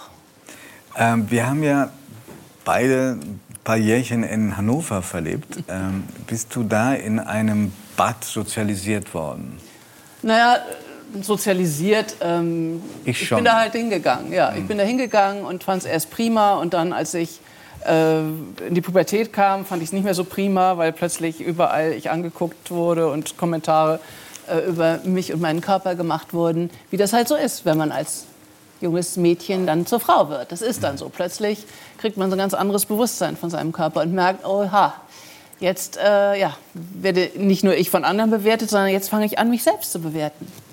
Und dann hat der Besuch erst mal ein paar Jahre ähm, ausgesetzt. Waren wir im selben Schwimmbad? Ja, ich glaube ja. Ich war jedenfalls in einem äh, Schwimmbad, das ich nicht in so toller Erinnerung Am habe. Kanal, direkt Nein, am Kanal. ich war im Gose-Riede-Bad. Goseriede, ja natürlich. Am- am Steintor Da habe ich hab geschummelt beim Freischwimmen. Aha, wie hast du das gemacht? Wie hast du das gemacht? Wie Ja, ich hatte gemacht? panische Angst. Es war eiskalt, wenn du dich erinnerst. Das ist ja, was ich Es so gab- furchtbar fand. Es war schrecklich. Grauenvoll kalt. Es gab einen sehr brutalen Bademeister. Genau, das, den habe ich noch in Erinnerung. Und ich hatte panische Angst vor diesem äh, Sprung von dem nicht ein Meter Brett, das war nur dieser Sprungklotz. Der gehörte dazu für einen Richtig. Freischwimmer. Ja. Und äh, dann habe ich das sehr raffiniert gemacht. Der hat sich mal kurz umgedreht, dann bin ich vom Beckenrand ins Wasser, habe mich gleiten lassen, gar nicht gesprungen und habe dann ganz viel geplatscht. So. Und er hat gedacht, ich wäre gesprungen. Aber dieser Betrug ist mir wirklich sehr nachgegangen. Meine Mutter hat dann das Seepferdchen auf meinen Badeanzug genäht. Das hat man bekommen zum, fürs Freischwimmer, Ja. fürs Abzeichen. Und ich bin mit diesem Betrug auf meinem Badeanzug immer rumgelaufen und habe gedacht, Mensch, wenn da jemand dahinter kommt, wenn das auffliegt. Ist, ist, äh, hätte ich nicht geschafft. Ich bin halt härter als du, bin ich. Hätte ich nicht geschafft. größere Lügnerin. Ich, hätte- ich habe da noch den Fahrtenschwimmer äh, gemacht, was Bravo. noch, was noch unangenehmer war. Ja, das hätte ich nicht geschafft. Nervlich. Du hast nach dem. Freischwimmer aufgehört. Ja. Hm? Und vor allen Dingen, ja, Goseride. Also das äh, war etwas zu kalt. Furchtbar, Ja. furchtbar. Und man wurde auch so, also ich als Schwächling angesehen, wenn man gesagt hat, es ist hier so kalt. Ja, total. Aber ja, man brauchte halt eine gute Speckschicht. Hattest du wahrscheinlich nicht, ich auch nicht. Äh, äh, doch. Also, ja, mehr als jetzt jedenfalls. Okay. Aber es hat nichts Hat geholfen. nichts genützt in Goseride, nein. Ehrlich, warst du so ein Wonneproppen früher? Das wusste ich gar Wonneproppen würde ich nicht. sagen, aber gut gepolstert. Oh. ja. Gute Voraussetzungen für eine Arschbombe. Für, Nicht dick genug für dieses Bad, auf jeden Fall. Es hat alles nichts geholfen. Gehörtest du auch zu den Menschen, die nachts in äh, Freibäder eingebrochen sind? Ja, das haben wir ab und zu gemacht, ja. Nie erwischt Aber es war worden? dann hm? Nie erwischt worden? nie erwischt worden. Es war dann nicht so toll, wie man gedacht hat. Mhm. Dann waren da die Mücken. Es wurde auch wieder sehr kalt. In Hannover war es eigentlich immer sehr kalt. äh, man hat sich das immer viel toller vorgestellt, als es dann war. Und dann musste man ja auch irgendwie noch mit nassen Klamotten nach Hause. Und, hm, ja. Ich äh, bin erwischt worden, auch da hat es mich schlimmer getroffen als dich, von einem Wachmann mit Schäferhund. Uh. Das klingt übel, ja. Ja, da, da nützt dir auch nicht ein ehrlich äh, erworbener Fahrtenschwimmer, nützt dann nichts. Wahrscheinlich nein. Man Was- nennt Hannover auch Hangover. Also Ja, wenn man an den sich- Film zurückdenkt, was alles so passieren kann. Aber es hat sich sehr gebessert, muss man sagen. Ja, total. Ähm, was hat dich denn, also außer deiner persönlichen Liebe zu Freibädern, was hat dich da gereizt, dass du sagst, ich mache da einen Film draus, eine Komödie? Ein Artikel in der Zeit. Von Das höre ich gerne natürlich, ja. Ist ich so oft aber auch verfluche. ähm, aber äh, das war ein toller Artikel von Ursula Merz über ein Frauenfreibad in Freiburg, das einzige in Deutschland. Loretto da- heißt das, ne? Loretto. Und da hat es ziemlich geknallt, weil da unterschiedliche Frauen äh, mit unterschiedlichen Vorstellungen, wie man zu baden hat, äh, wirklich sich in die Haare geraten sind. Und diese Konflikte ließen sich auch nicht mehr befrieden. Und ich fand es interessant, weil da so viel angetippt wurde in dieser Geschichte von äh, Diskussionen, die wir in der Gesellschaft haben. Also zum Beispiel diese Frage, wer bestimmt über den Körper einer Frau? Wie hat denn eine Frau auszusehen? Im Schwimmbad, aber natürlich auch im übertragenen Sinne. Wer darf das bestimmen? Und äh, was äh, bedeutet äh, Verhüllung und Enthüllung und äh, Regeln, wie wir zu sein haben? Was bedeutet Nacktheit und so weiter? Und da dachte ich, na, daran kann ich vielleicht möglichst lustig erzählen, was uns im Moment umtreibt, gesellschaftlich an Fragen umtreibt, was Identität, weibliche Identität bedeutet und vieles mehr. Wir haben ja ähm, angefangen mit, dem, ähm, mit der Diskussion mit Bully Herbig, äh, was dürfen Komödien heute, was dürfen sich trauen? Ist es leichter, ist es schwieriger? Du hast gesagt, dass es jedenfalls komplizierter geworden ist. Ähm, die, die, das Stück, das du schon erwähnt hast, der Kollegin Ursula Merz, das war sehr vorsichtig, sehr behutsam geschrieben. Aber die Konflikte waren äh, weit drastischer als das, was in deinem Film da auftaucht. Insofern, als dass der Konflikt sich nicht nur daran entzündete, dass da plötzlich ein männlicher Bademeister war, zum ersten Mal in der Geschichte. Das war auch kein böser Wille, sondern es gab einfach keine Frau mehr. Bei uns ist es böser Wille. ja, bei, bei Bademeister, genau. Zu, ziemlich zum Schluss löst sich das auf. Ähm, sondern äh, dass da eine Gruppe von äh, Frauen kam, die dann mit Straßenklamotten zum Beispiel in den Swimmingpool gestiegen sind und äh, Frauen, die da schon viele Jahre hinkamen und barbusig zum Beispiel auf der Wiese lagen oder schwanger waren, beschimpft haben. Ähm, das ist bei dir alles, ist keine äh, Wertung, sondern nur eine Beobachtung, alles sehr, sehr viel höflicher.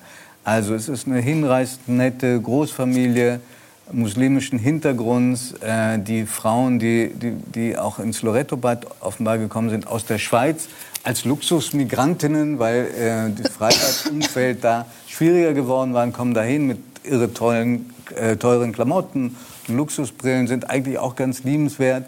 Die Bademeisterin ist eine Person of Color, äh, die Schweizerisch spricht. Der, der an der äh, Wurst äh, oder an der, an der ähm, äh, Versorgung macht, Gastwirt, Gastwirt ist, ist ein Transgender. Also Nee, es, äh, äh, nicht Transgender, aber okay.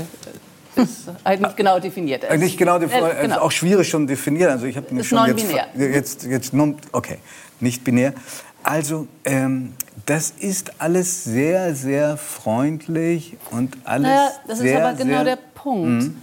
Äh, mir war es wichtig, dass erstmal alle es richtig machen und alle sind auch sehr höflich miteinander und äh, es werden die Grenzen gewahrt. Ja, manche äußern sich so gelinde, rassistisch und äh, ja, haben so ihre kleinen Vorurteile, Mhm. alles nicht so schlimm. Und dann knallt es eben dennoch. Und das ist der Witz in diesem Film, dass dann doch die, die sich selber für so tolerant halten, äh, dann ganz anders erwischt werden an ihren eigenen Vorurteilen. Mhm. Und zwar jede Gruppe für sich. Also auch die türkische Großfamilie stellt sich als komplett anti-arabisch raus. Also die ist am, am heftigsten vielleicht gegen äh, den Nikab und auch gegen den Burkini. Ähm, jede Gruppe für sich hat dann doch massive Vorurteile. Aber warum ist es rassistisch, gegen ein Burkini zu sein? Das ist nicht, naja, was heißt rassistisch? Das habe ich jetzt gar nicht, habe ich das gesagt, dass es rassistisch wäre? Gegen die Araber habe ich gesagt, sind sie rassistisch. Gegen Araberinnen per se. Okay. Nicht gegen den Burkini per se. Aber auch sie haben natürlich eine komplizierte Geschichte. Diese türkische Familie, die Großmutter Atatürk ist ohne Kopftuch äh, groß geworden, findet das unmöglich, äh, setzt sich aber das Kopftuch wegen der Verwandten ein, die, äh, auf, äh, die da kommen, äh, die sehr viel strenger sind und so weiter und so weiter. Und dann wird es immer komplizierter, immer komplizierter, immer komplizierter. Und dann knallt es eben doch. Aber es knallt nett, äh, freundlich und es löst sich alles in Wohlgefallen auf. Ähm, darf ich, weil es auch schwierig ist, über einen Film zu sprechen, der gerade rausgekommen ist und der viele jetzt in der Beschreibung ausschließt, die uns äh, zuhören. Die Realität, die in, in diesem Sommer zum Beispiel äh, abgebildet war in den Medien, ist, dass es ordentlich geknallt hat. Und zwar ziemlich Ja. unangenehm geknallt hat. Allein in Berlin hat die Polizei bis Anfang August 69 Straftaten registriert. Ähm, meistens ausgehend von migrantischen Gruppen, von Männern, die sehr viel auf ihre Muskelkraft gegeben haben und auch das Badepersonal angegriffen haben. Wäre es für dich vorstellbar, also könnte nicht jemand, der deinen Film sieht, sagen, diese Realität klammerst du aus, dass 160, allein in Berlin 170 Wachleute eingestellt werden mussten, weil die Bademeister nicht mehr wussten, wie sie sonst irgendwie da die Sicherheit der Leute garantieren können. Bleibt das draußen, weil du sagst, ich mache Komödienfilme und die müssen, oder weil du, weil du sagst, das ist auch schwer darzustellen? Nein, nein, nein, es geht hier um was ganz anderes. Verschiedene Dinge. Erstens ist es ein Frauenbad. Da gab es Konflikte und die gehen sich auch sehr massiv hier in die Haare, auch in unserem Film. Also die prügeln sich richtig. Aber es hat ja jetzt wenig mit dem zu tun, was du gerade beschreibst, aus den Massenprügeleien in den paar Freibädern. Das andere ist, ähm, ja, das waren Freibäder, aber ich glaube, dass sie diese Prügeleien sich genauso äh, hätten entladen können auf der Straße in anderen Situationen. Es war sehr heiß, es war sehr voll. Ich habe mir das sehr genau angeschaut, was da genau los war in diesen Bädern, wo geprügelt wurde. Ähm, ja, das hätte auch in anderen Situationen passieren können. Durch einen Stau von Menschen und von Hitze und von sehr vielen jungen Männern. Das ist immer schwierig, wenn sehr viele junge Männer aufeinandertreffen, äh, die auch alle voneinander sich produzieren wollen und angeben wollen. Also die Situation an sich ist jetzt nicht typisch fürs Freibad, glaube ich. Alle mal Das nicht in München, alle mal nicht in München, da ist es ja. Naja, gut, in München gab es das auch. Aber nicht in diesem Ausmaß. Nicht in diesem Ausmaß, okay. War in Bremen mehr los, ja. Na Das gut, jetzt, jetzt- kommt ja das Oktoberfest. Dann können Ja, ja. Genau, da haben, wir, da haben wir dann unsere Prügeleien. Mhm. Also das dann schon wieder als Beispiel äh, zu sehen für eine Entwicklung in der Gesellschaft, finde ich sehr problematisch. Mhm. Das nächste ist aber, das ist bei uns im Film, da geht es um die scheinbar Guten. Das ist was ganz anderes. Da geht es um Frauen, die von sich glauben, dass sie ähm, alles begriffen haben, dass sie sehr, sehr tolerant sind und dass sie dann aber dennoch Das sind insbesondere die beiden deutschen Frauen, Genau, dargestellt von. Maria Happel und Andrea. Salzburg. Übrigens fantastisch gespielt, auch toll geführt. Also großes Danke. Kompliment. Und da geht es mir eben darum, dass wir auch dann in Fettnäpfchen treten und auch dann äh, doch unsere eigenen Vorurteile pflegen, wenn wir von, selbst, von uns selbst glauben, dass wir so wahnsinnig tolerant sind. Und das ist sehr viel komischer in, dieser, in diesem Setting, in diesem Frauenbad, als jetzt äh, eine Massenschlägerei im Prinzenbad in Berlin zu erzählen. Das hat mich überhaupt nicht interessiert, sondern mich hat interessiert, was ist denn eigentlich wirklich auch mit mir selber los? Wo sind denn die Punkte, wo ich dann vielleicht auch Vorurteile pflege und sie anwende? Und das möglichst lustig zu erzählen, dass es auch äh, mit einer gewissen Selbstironie passiert, das war mir wichtig. Das war dein Anliegen. Du spielst in München auch an der berühmten Hochschule für Film und Fernsehen eine große Rolle. Und äh, du lädst ab und zu Gastdozenten ein. Und die forderst du, habe ich gehört, von Studenten und Studentinnen, die bei dir waren, auf, am Anfang, wenn sie sich vorstellen, nicht von ihren Erfolgen zu erzählen, sondern von ihrem Scheitern. Was antworten die dann auch relativ ehrlich? Ja. Oder sind die erstmal furchtbar verlegen und geben dann so peinliche Antworten, wie wenn du Leute fragst, was ist dein größter Fehler? Das hast du wie die Pest. Und die sagen dann Ungeduld. Ja. ja. Kennst du diese Antwort? Ja, Das na klar, na klar. Nein, äh, da das ja wirklich ein Werkstattgespräch ist und äh, nicht eine Talkshow, äh, sind sie doch dann immer sehr, sehr ehrlich auch. Und mh, sie begreifen alle, die Studierenden wie auch die äh, Unterrichtenden, dass wir sehr viel mehr voneinander lernen, wenn wir unser Scheitern erzählen. Warum wir gescheitert sind, wie wir damit umgegangen sind, wie wir uns davon erholt haben, wie wir weitergemacht haben. Erfolgsgeschichten sind eigentlich im Kern wahnsinnig langweilig äh, es ist immer die Pointe, ja, und es war ein großer Erfolg.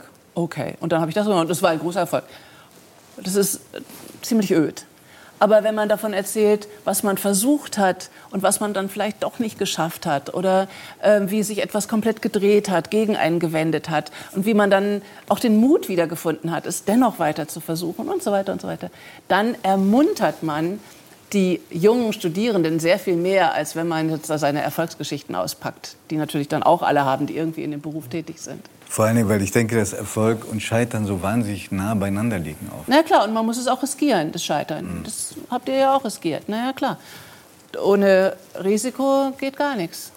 Ich ähm, bin, also du hast ja auch einiges im Leben durchgemacht und mitgemacht und Erfolg und Scheitern kennengelernt. Und trotzdem machst du auf mich den Eindruck eines Menschen, der auch ein Bauchgefühl hat, das einen richtig steuert. Ja, ich bin aber sehr über, übermütig auch oft. Also mein schönstes Scheitern in Anführungszeichen Zeichen war wirklich, als 2100 Leute im Nationaltheater in München in der Oper gebuht haben. Ich habe das mitbekommen. Du warst da. Das war Rigoletto, den hatte ich auf dem Planet der Affen erzählt und ich fand es ganz toll und es war auch ganz toll. Aber diese 2100 Leute haben wirklich so gebuht, dass es einen Wind gab, einen Sturm auf der Bühne. Das war phänomenal. Neben mir stand nur Subin Mehta, der großartige Dirigent. Dirigent. Und er hat so gelacht und hat sich so gefreut darüber. Er hat gesagt, das ist großartig, wenn die Leute so außer sich geraten. Das ist großartig, wenn sie sich so aufregen. Das kann man nicht so fühlen in dem Moment als Nee. Betroffene. Ich war zutiefst verletzt und beleidigt, denn ich hatte ja auch nur das Beste versucht. Aber das war schon sehr eindrücklich. Aber im Großen und Ganzen hast du einen beneidenswert guten Kompass. So wie Bully Herbig von sich gesagt hat, ich habe es geschafft, um mich herum arschlochfreie Zonen zu schaffen. Alles Gute, Doris, auch für deinen Danke. Film.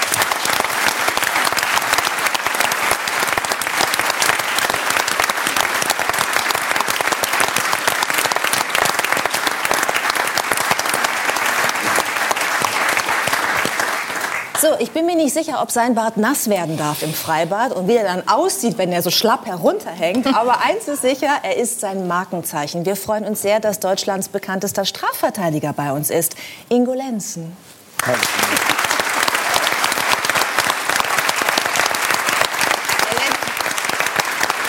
Über den Bart reden wir später noch. Ich habe viele Fragen und Giovanni hat auch eine. Aber wir wollen jetzt erstmal Ihrer Expertise als Strafverteidiger gerecht werden. Jetzt weiß ich auch, woher die Zahl 30 kam. Denn Sie sind seit 30 Jahren in diesem Geschäft, richtig? Ja, ich glaube, es ist gar noch ein Jahr mehr oder zwei. Mehr Ja, als 30 aber es ist- vielleicht ja, aber es ist es ist eine Ja. lange, lange Zeit. Ja. Kurze Ähm, Zeit. Das heißt, Sie haben viel Erfahrung und auch einen Überblick, ich würde fast sagen einen historischen. Worüber streiten die Deutschen am liebsten? Fragen Sie mich jetzt als Strafverteidiger? Ja. Da wird ja nicht gestritten, da wird angeklagt. Ja, aber vorher war ja ein. Streit, oder? Ähm, Also ich streite ja, mich doch. da gab es eine Auseinandersetzung. Genau, Ob gibt's jetzt eine körperliche Auseinandersetzung. Richtig. oder ein Betrug. Also wenn Sie mich nach der, nach der ähm, meisten Zahl der Straftaten, nach den Qualitäten fragen, ähm, dann ist es, ähm, ich glaube, die Körperverletzung ist ganz weit vorne, der Drogenmissbrauch mit, ich glaube, 15 Prozent oder sowas. Ähm, Betrugsdelikte sind ganz weit vorne. Ja, das ist so, ich glaube, so, das ist so das meiste. Und wie sieht es aus im haben. Familienrecht zum Beispiel und Erbrecht? Das machen Sie ja, glaube ich, auch, ne? Nee, Familienrecht mache ich. Aber äh, das habe ich, Erbrecht? das habe ich lange, Ja, ja, lange Jahre Ja. gemacht. Ich glaube zehn, zehn Jahre, bis ich einen jungen Kollegen bekommen habe, der dann dieses Familienreferat übernommen hat. Äh, Und ich war, ich war sehr froh, äh, dass ich das abgeben durfte, weil es mich immer sehr betroffen gemacht hat, dass die Menschen sich nicht darauf besonnen haben, was wichtig ist. Und das habt ihr vorhin ja so schön erzählt, nämlich die Kinder, wenn man sie scheiden lässt. Und mich haben dann die Parteien, natürlich, die, die, die sind wichtig, da ist viel Verletzung dabei. Aber ich glaube, wenn man Kinder hat, dann darf man sich nicht mehr, nicht mehr streiten, sondern dann muss man schauen, dass man eine, eine Basis für die Kinder findet. Und das hat mich damals ähm, tatsächlich sehr, sehr betroffen gemacht. Was glauben Sie, wie viel Prozent der, der, der Streitigkeiten, die in Auseinandersetzungen landen oder die bei einem Anwalt in der Besprechung, bei einem Mediator landen, wie auch immer, könnte man eigentlich mit gesundem Menschenverstand und einem gewissen liebevollen Herangang lösen, ohne einen Anwalt zu Rate ziehen zu müssen? Das, das Problem ist dieser, dieser, Begriff des gesunden Menschenverstandes, den wir alle schon von unseren Eltern gelernt haben.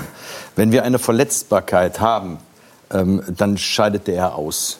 Ja, dann, dann ist auf einmal eine Betroffenheit da und, und jeder, jeder der, der in ein Gerichtsverfahren hineingeht, behauptet ja von sich, ich habe Recht. Wie, wieso? Meine Position ist doch völlig klar. Warum soll ich mich hier einigen? So.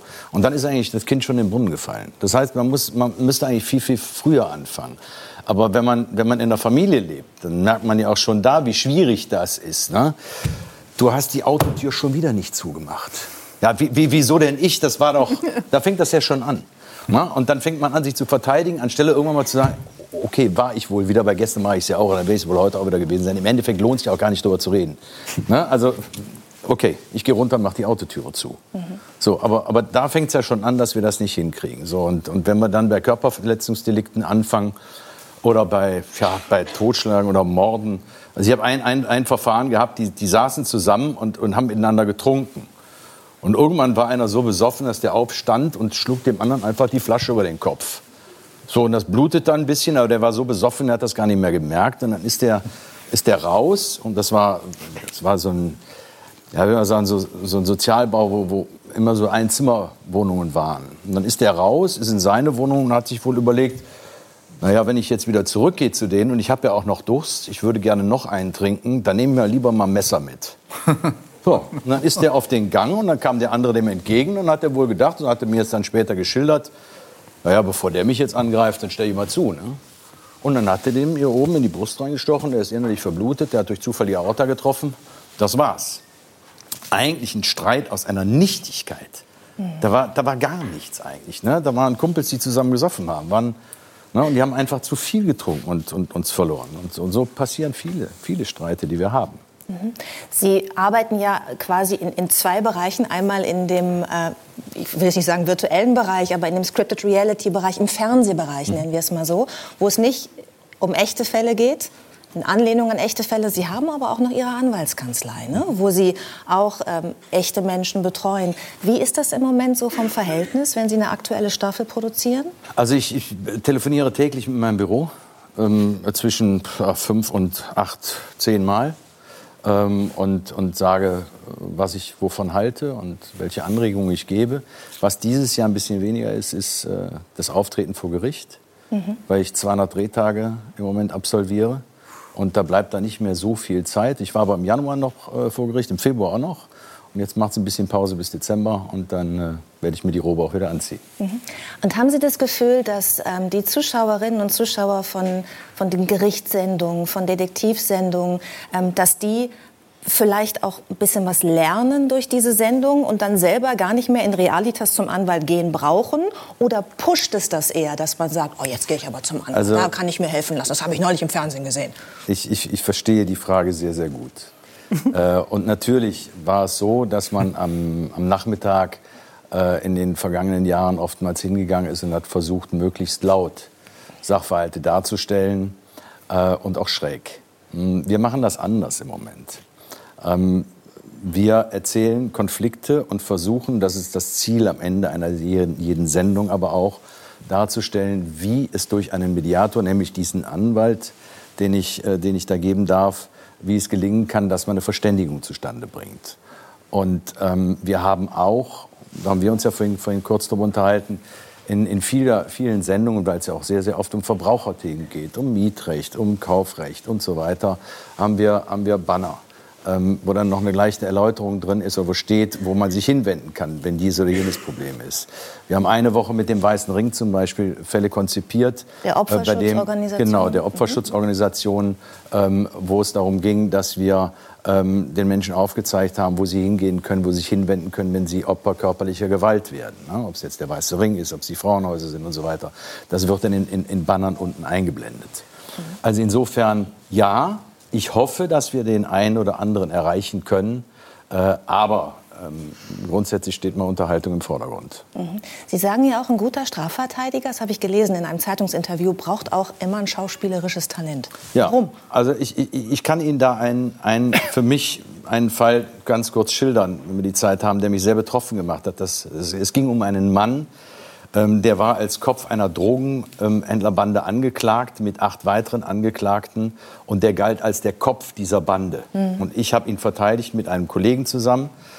Und äh, das war ein Riesenaufruhr beim Landgericht in Rottweil. 18 Verteidiger, 9 Angeklagte, 45 Hauptverhandlungstage waren zunächst mal anberaumt. Und es war dann irgendwann nach dem 25. oder 20. oder 25. Tag klar, meiner hatte nichts damit zu tun. Der war Ihr Mandant. Ein, mein Mandant, ja. Meiner, ja. schön. Meiner. Die, die Anwälte sagen, meiner oder deiner. Ähm, der hatte nichts damit zu tun, der war völlig unschuldig. Der ist an einem, an einem äh, Dezembermorgen von einem SEK-Kommando zu Boden gerissen worden, wie seine beiden Söhne. Der eine hat heute immer noch äh, Taubheit auf dem einen Ohr durch den Übergriff der Polizei. Und es war klar, er ist unschuldig. So, und nichtsdestotrotz ähm, ist das Gericht, was ich wirklich, wirklich sehr, sehr loben muss, aber äh, weil die Staatsanwaltschaft sich immer noch querstellte, ist das Gericht hingegangen und hat mich dann am 22. Tag gefragt, ob wir da nicht noch einen Deal machen können. Im Hintergrund stand aber, äh, dass dieser Mann immer noch in ungekündigter Stellung war. Und ich wusste, ich habe gegen den Staat bei einem Freispruch einen Anspruch auf einen Schadensersatz in Höhe eines Jahresgehaltes. Und der Mann war sehr fleißig, der hat ganz gut verdient. Und ähm, aufgrund der Tatsache, dass er ein Jahr unschuldig im Gefängnis saß, war ich der Auffassung, da muss auch neben der Haftentschädigung vielleicht noch mehr fließen können. So, wenn ich mich auf diesen Deal, den das Gericht mir an diesem 22. Tag vorgeschlagen hatte, der kriegt sechs Monate auf Bewährung, muss nicht mehr absitzen, er hat ja schon alles abgesessen, ähm, aber dafür machen Sie jetzt noch ein Geständnis, äh, dann müssen Sie pokern. Und dann müssen Sie auch ein Schauspieler sein. Und dann müssen Sie auch tatsächlich da sitzen und sagen, nee, ist nicht, mache ich nicht. Und vielleicht noch eine, eine Spitze oben drauf setzen, die ein bisschen provokant ist. Und ähm, das ist zum Glück in diesem Fall gut gegangen. Mhm. Ich bin mir nicht ganz sicher, ob das der Fall ist, über den ich gelesen habe. Ich habe mich ein bisschen eingelesen. Äh, ist das der Mann, der auch äh, ein Jahr lang in Untersuchungshaft Der saß ein Jahr saß? unschuldig in Untersuchungshaft. Ja. Jetzt haben Sie ja gerade ein, ein Buch vorgelegt, ein aktuelles. Das Ja. heißt Der Knastguide. Ja. An, an wen richtet sich ähm, dieses Buch? Also da haben wir, da haben wir lange, das habe ich mit meinem jungen Kollegen, mit dem Robert Scheel zusammengeschrieben. Äh, wir haben lange darüber nachgedacht. Also wir, wir kamen eines Morgens beide in die Kanzlei, beide aus unterschiedlichen Haftanstalten. Und der erzählte mir äh, irgendeine Skurrilität und ich hatte gerade erfahren, äh, wie man mittlerweile mit, mit Briefen ähm, Drogen in den Knast schmuggeln kann. Das war für mich völlig neu, äh, dass man die besprüht äh, mit, ähm, ähm, wer kennt sich aus mit Drogen? tolle Frage jetzt. Es ist LSD. Also LSD, genau. Es ist L Moment, nicht, weil ich Ja, mich auskenne aber, damit, ne? Voll der Profi. sondern weil ich das Buch gelesen Ja, habe. LSD. Also mit, mit, LSD, mit LSD getränkt oder besprüht. Und dann kann man diese Schnipsel abreißen, sich vorne die Zigarette äh, stecken, die rauchen, und dann kriegt man halt den Kick. So, und das hatte ich gehört und habe es ihm erzählt und er hat mir was anderes erzählt und wir saßen dann da und sagten, wer, wer weiß das eigentlich? Ist das also eine Art Anleitung? Ähm, zum Drogenmissbrauch. Nee, es ist eine Anleitung, dass ich weiß, wenn ich in die Haftanstalt komme, ähm, kann meine Frau mir meine, meine Privatklamotten bringen? Ähm, wie, wie kann ich ähm, Tabak einkaufen oder Kaffee Eine einkaufen? Rechte halt. Darf, ich, darf Ja. ich ein Konto führen in der Haftanstalt? Äh, was ist mit Freigang? Ab wann darf ich das beantragen? So. Und deshalb, ich glaube tatsächlich, dass dieses Buch an, an die Allgemeinheit gerichtet ist, an Familien, die auf einmal völlig überrumpelt davon sind, von der Situation, dass ein Familienmitglied in die Haftanstalt muss. Vielleicht ja auch zu Unrecht. Häftlinge, Ja. vielleicht auch zu Unrecht, aber auch für interessierte Menschen, die einfach mal wissen wollen, wa- was, was, was geht denn da eigentlich ab? Was ist mit Sexualität im Knast? Gibt es sowas? Also auch zwischen den Ehepartnern, ne? zwischen einem, der draußen ist und dem anderen, der drinnen sitzt, der sitzt. Darf das passieren? Und, ähm, ja, und vielerlei Geschichten mehr. Und ich glaube, das ist, das ist ein Raum. Wir haben im Moment, glaube ich, in Deutschland 70.000 oder 75.000 äh, Häftlinge. Oh, das Äh, habe ich mir glaub- aufgeschrieben, weil ich ja diese Zahlenschwäche habe. Ja, dann- 72.398 Häftlinge. Sehr gut. Davon interessanterweise nur 4.416 Frauen. Ja, Woran liegt das Ihrer das ist Meinung erstaunlich. nach? Frauen sind friedlicher und konfliktlösungswilliger. Das ist so.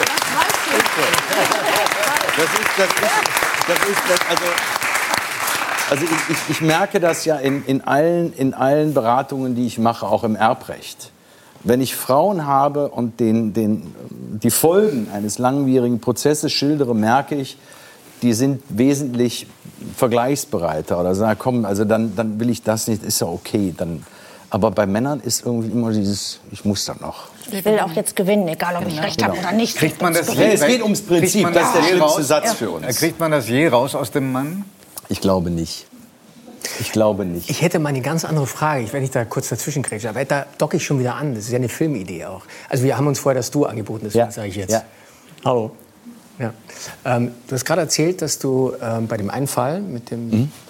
ähm, jungen Mann, der ähm, unschuldig im Gefängnis saß, dass du relativ früh gemerkt hast, der ist unschuldig. Ähm, Ja. Was passiert mit einem Strafverteidiger, der relativ früh merkt, den, den er verteidigen soll, der ist schuldig? Ja, aber das, das ist ja häufig. Also das, das merkt er nicht, das kriegt er ja erzählt.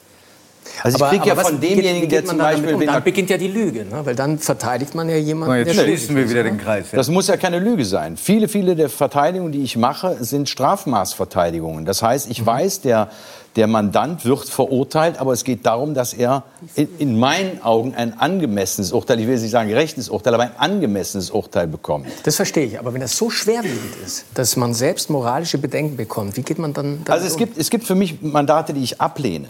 Ähm, also zum Beispiel sämtliche Straftaten aus der rechten Szene. Ich vertrete die nicht. Ich vertrete keine Sexualstraftäter. Aber das hat nichts damit zu tun, dass ich die missachte oder, oder denen das Recht der Verteidigung abspreche.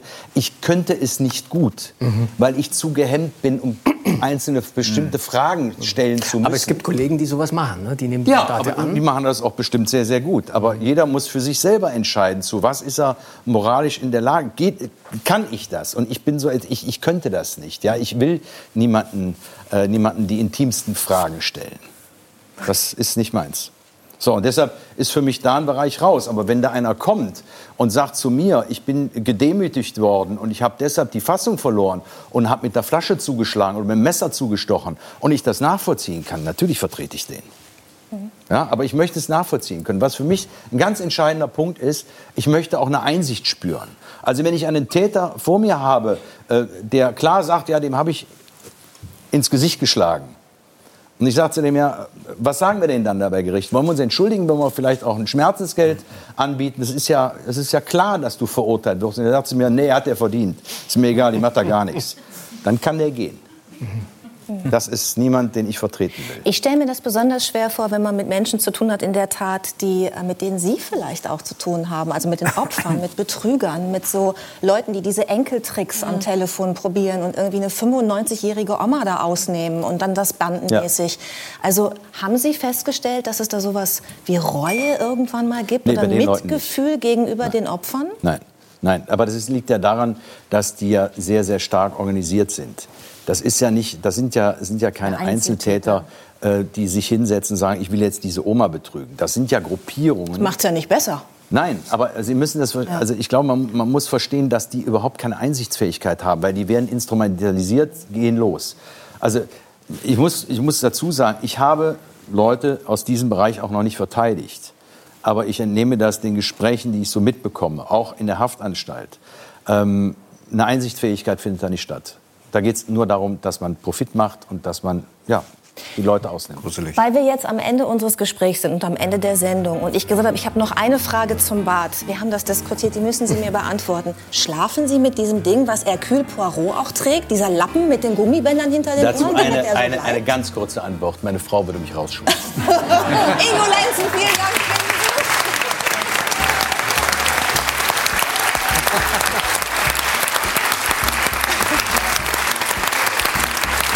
Vielen, Dank. Es zeigt sich, die Sendezeit war mal wieder viel zu kurz. Vielen Dank an unsere Gäste. Toll, dass Sie da waren. Vielen Dank, dass Sie uns hier unterstützt haben und Ihnen, die Sie zugeschaut haben. Wenn Ihnen die Sendung so gut gefallen hat, dass Sie am liebsten noch ein Stück äh, wiedersehen würden oder es jemandem empfehlen wollen, ab morgen Vormittag sind wir sogar in der Mediathek zu sehen.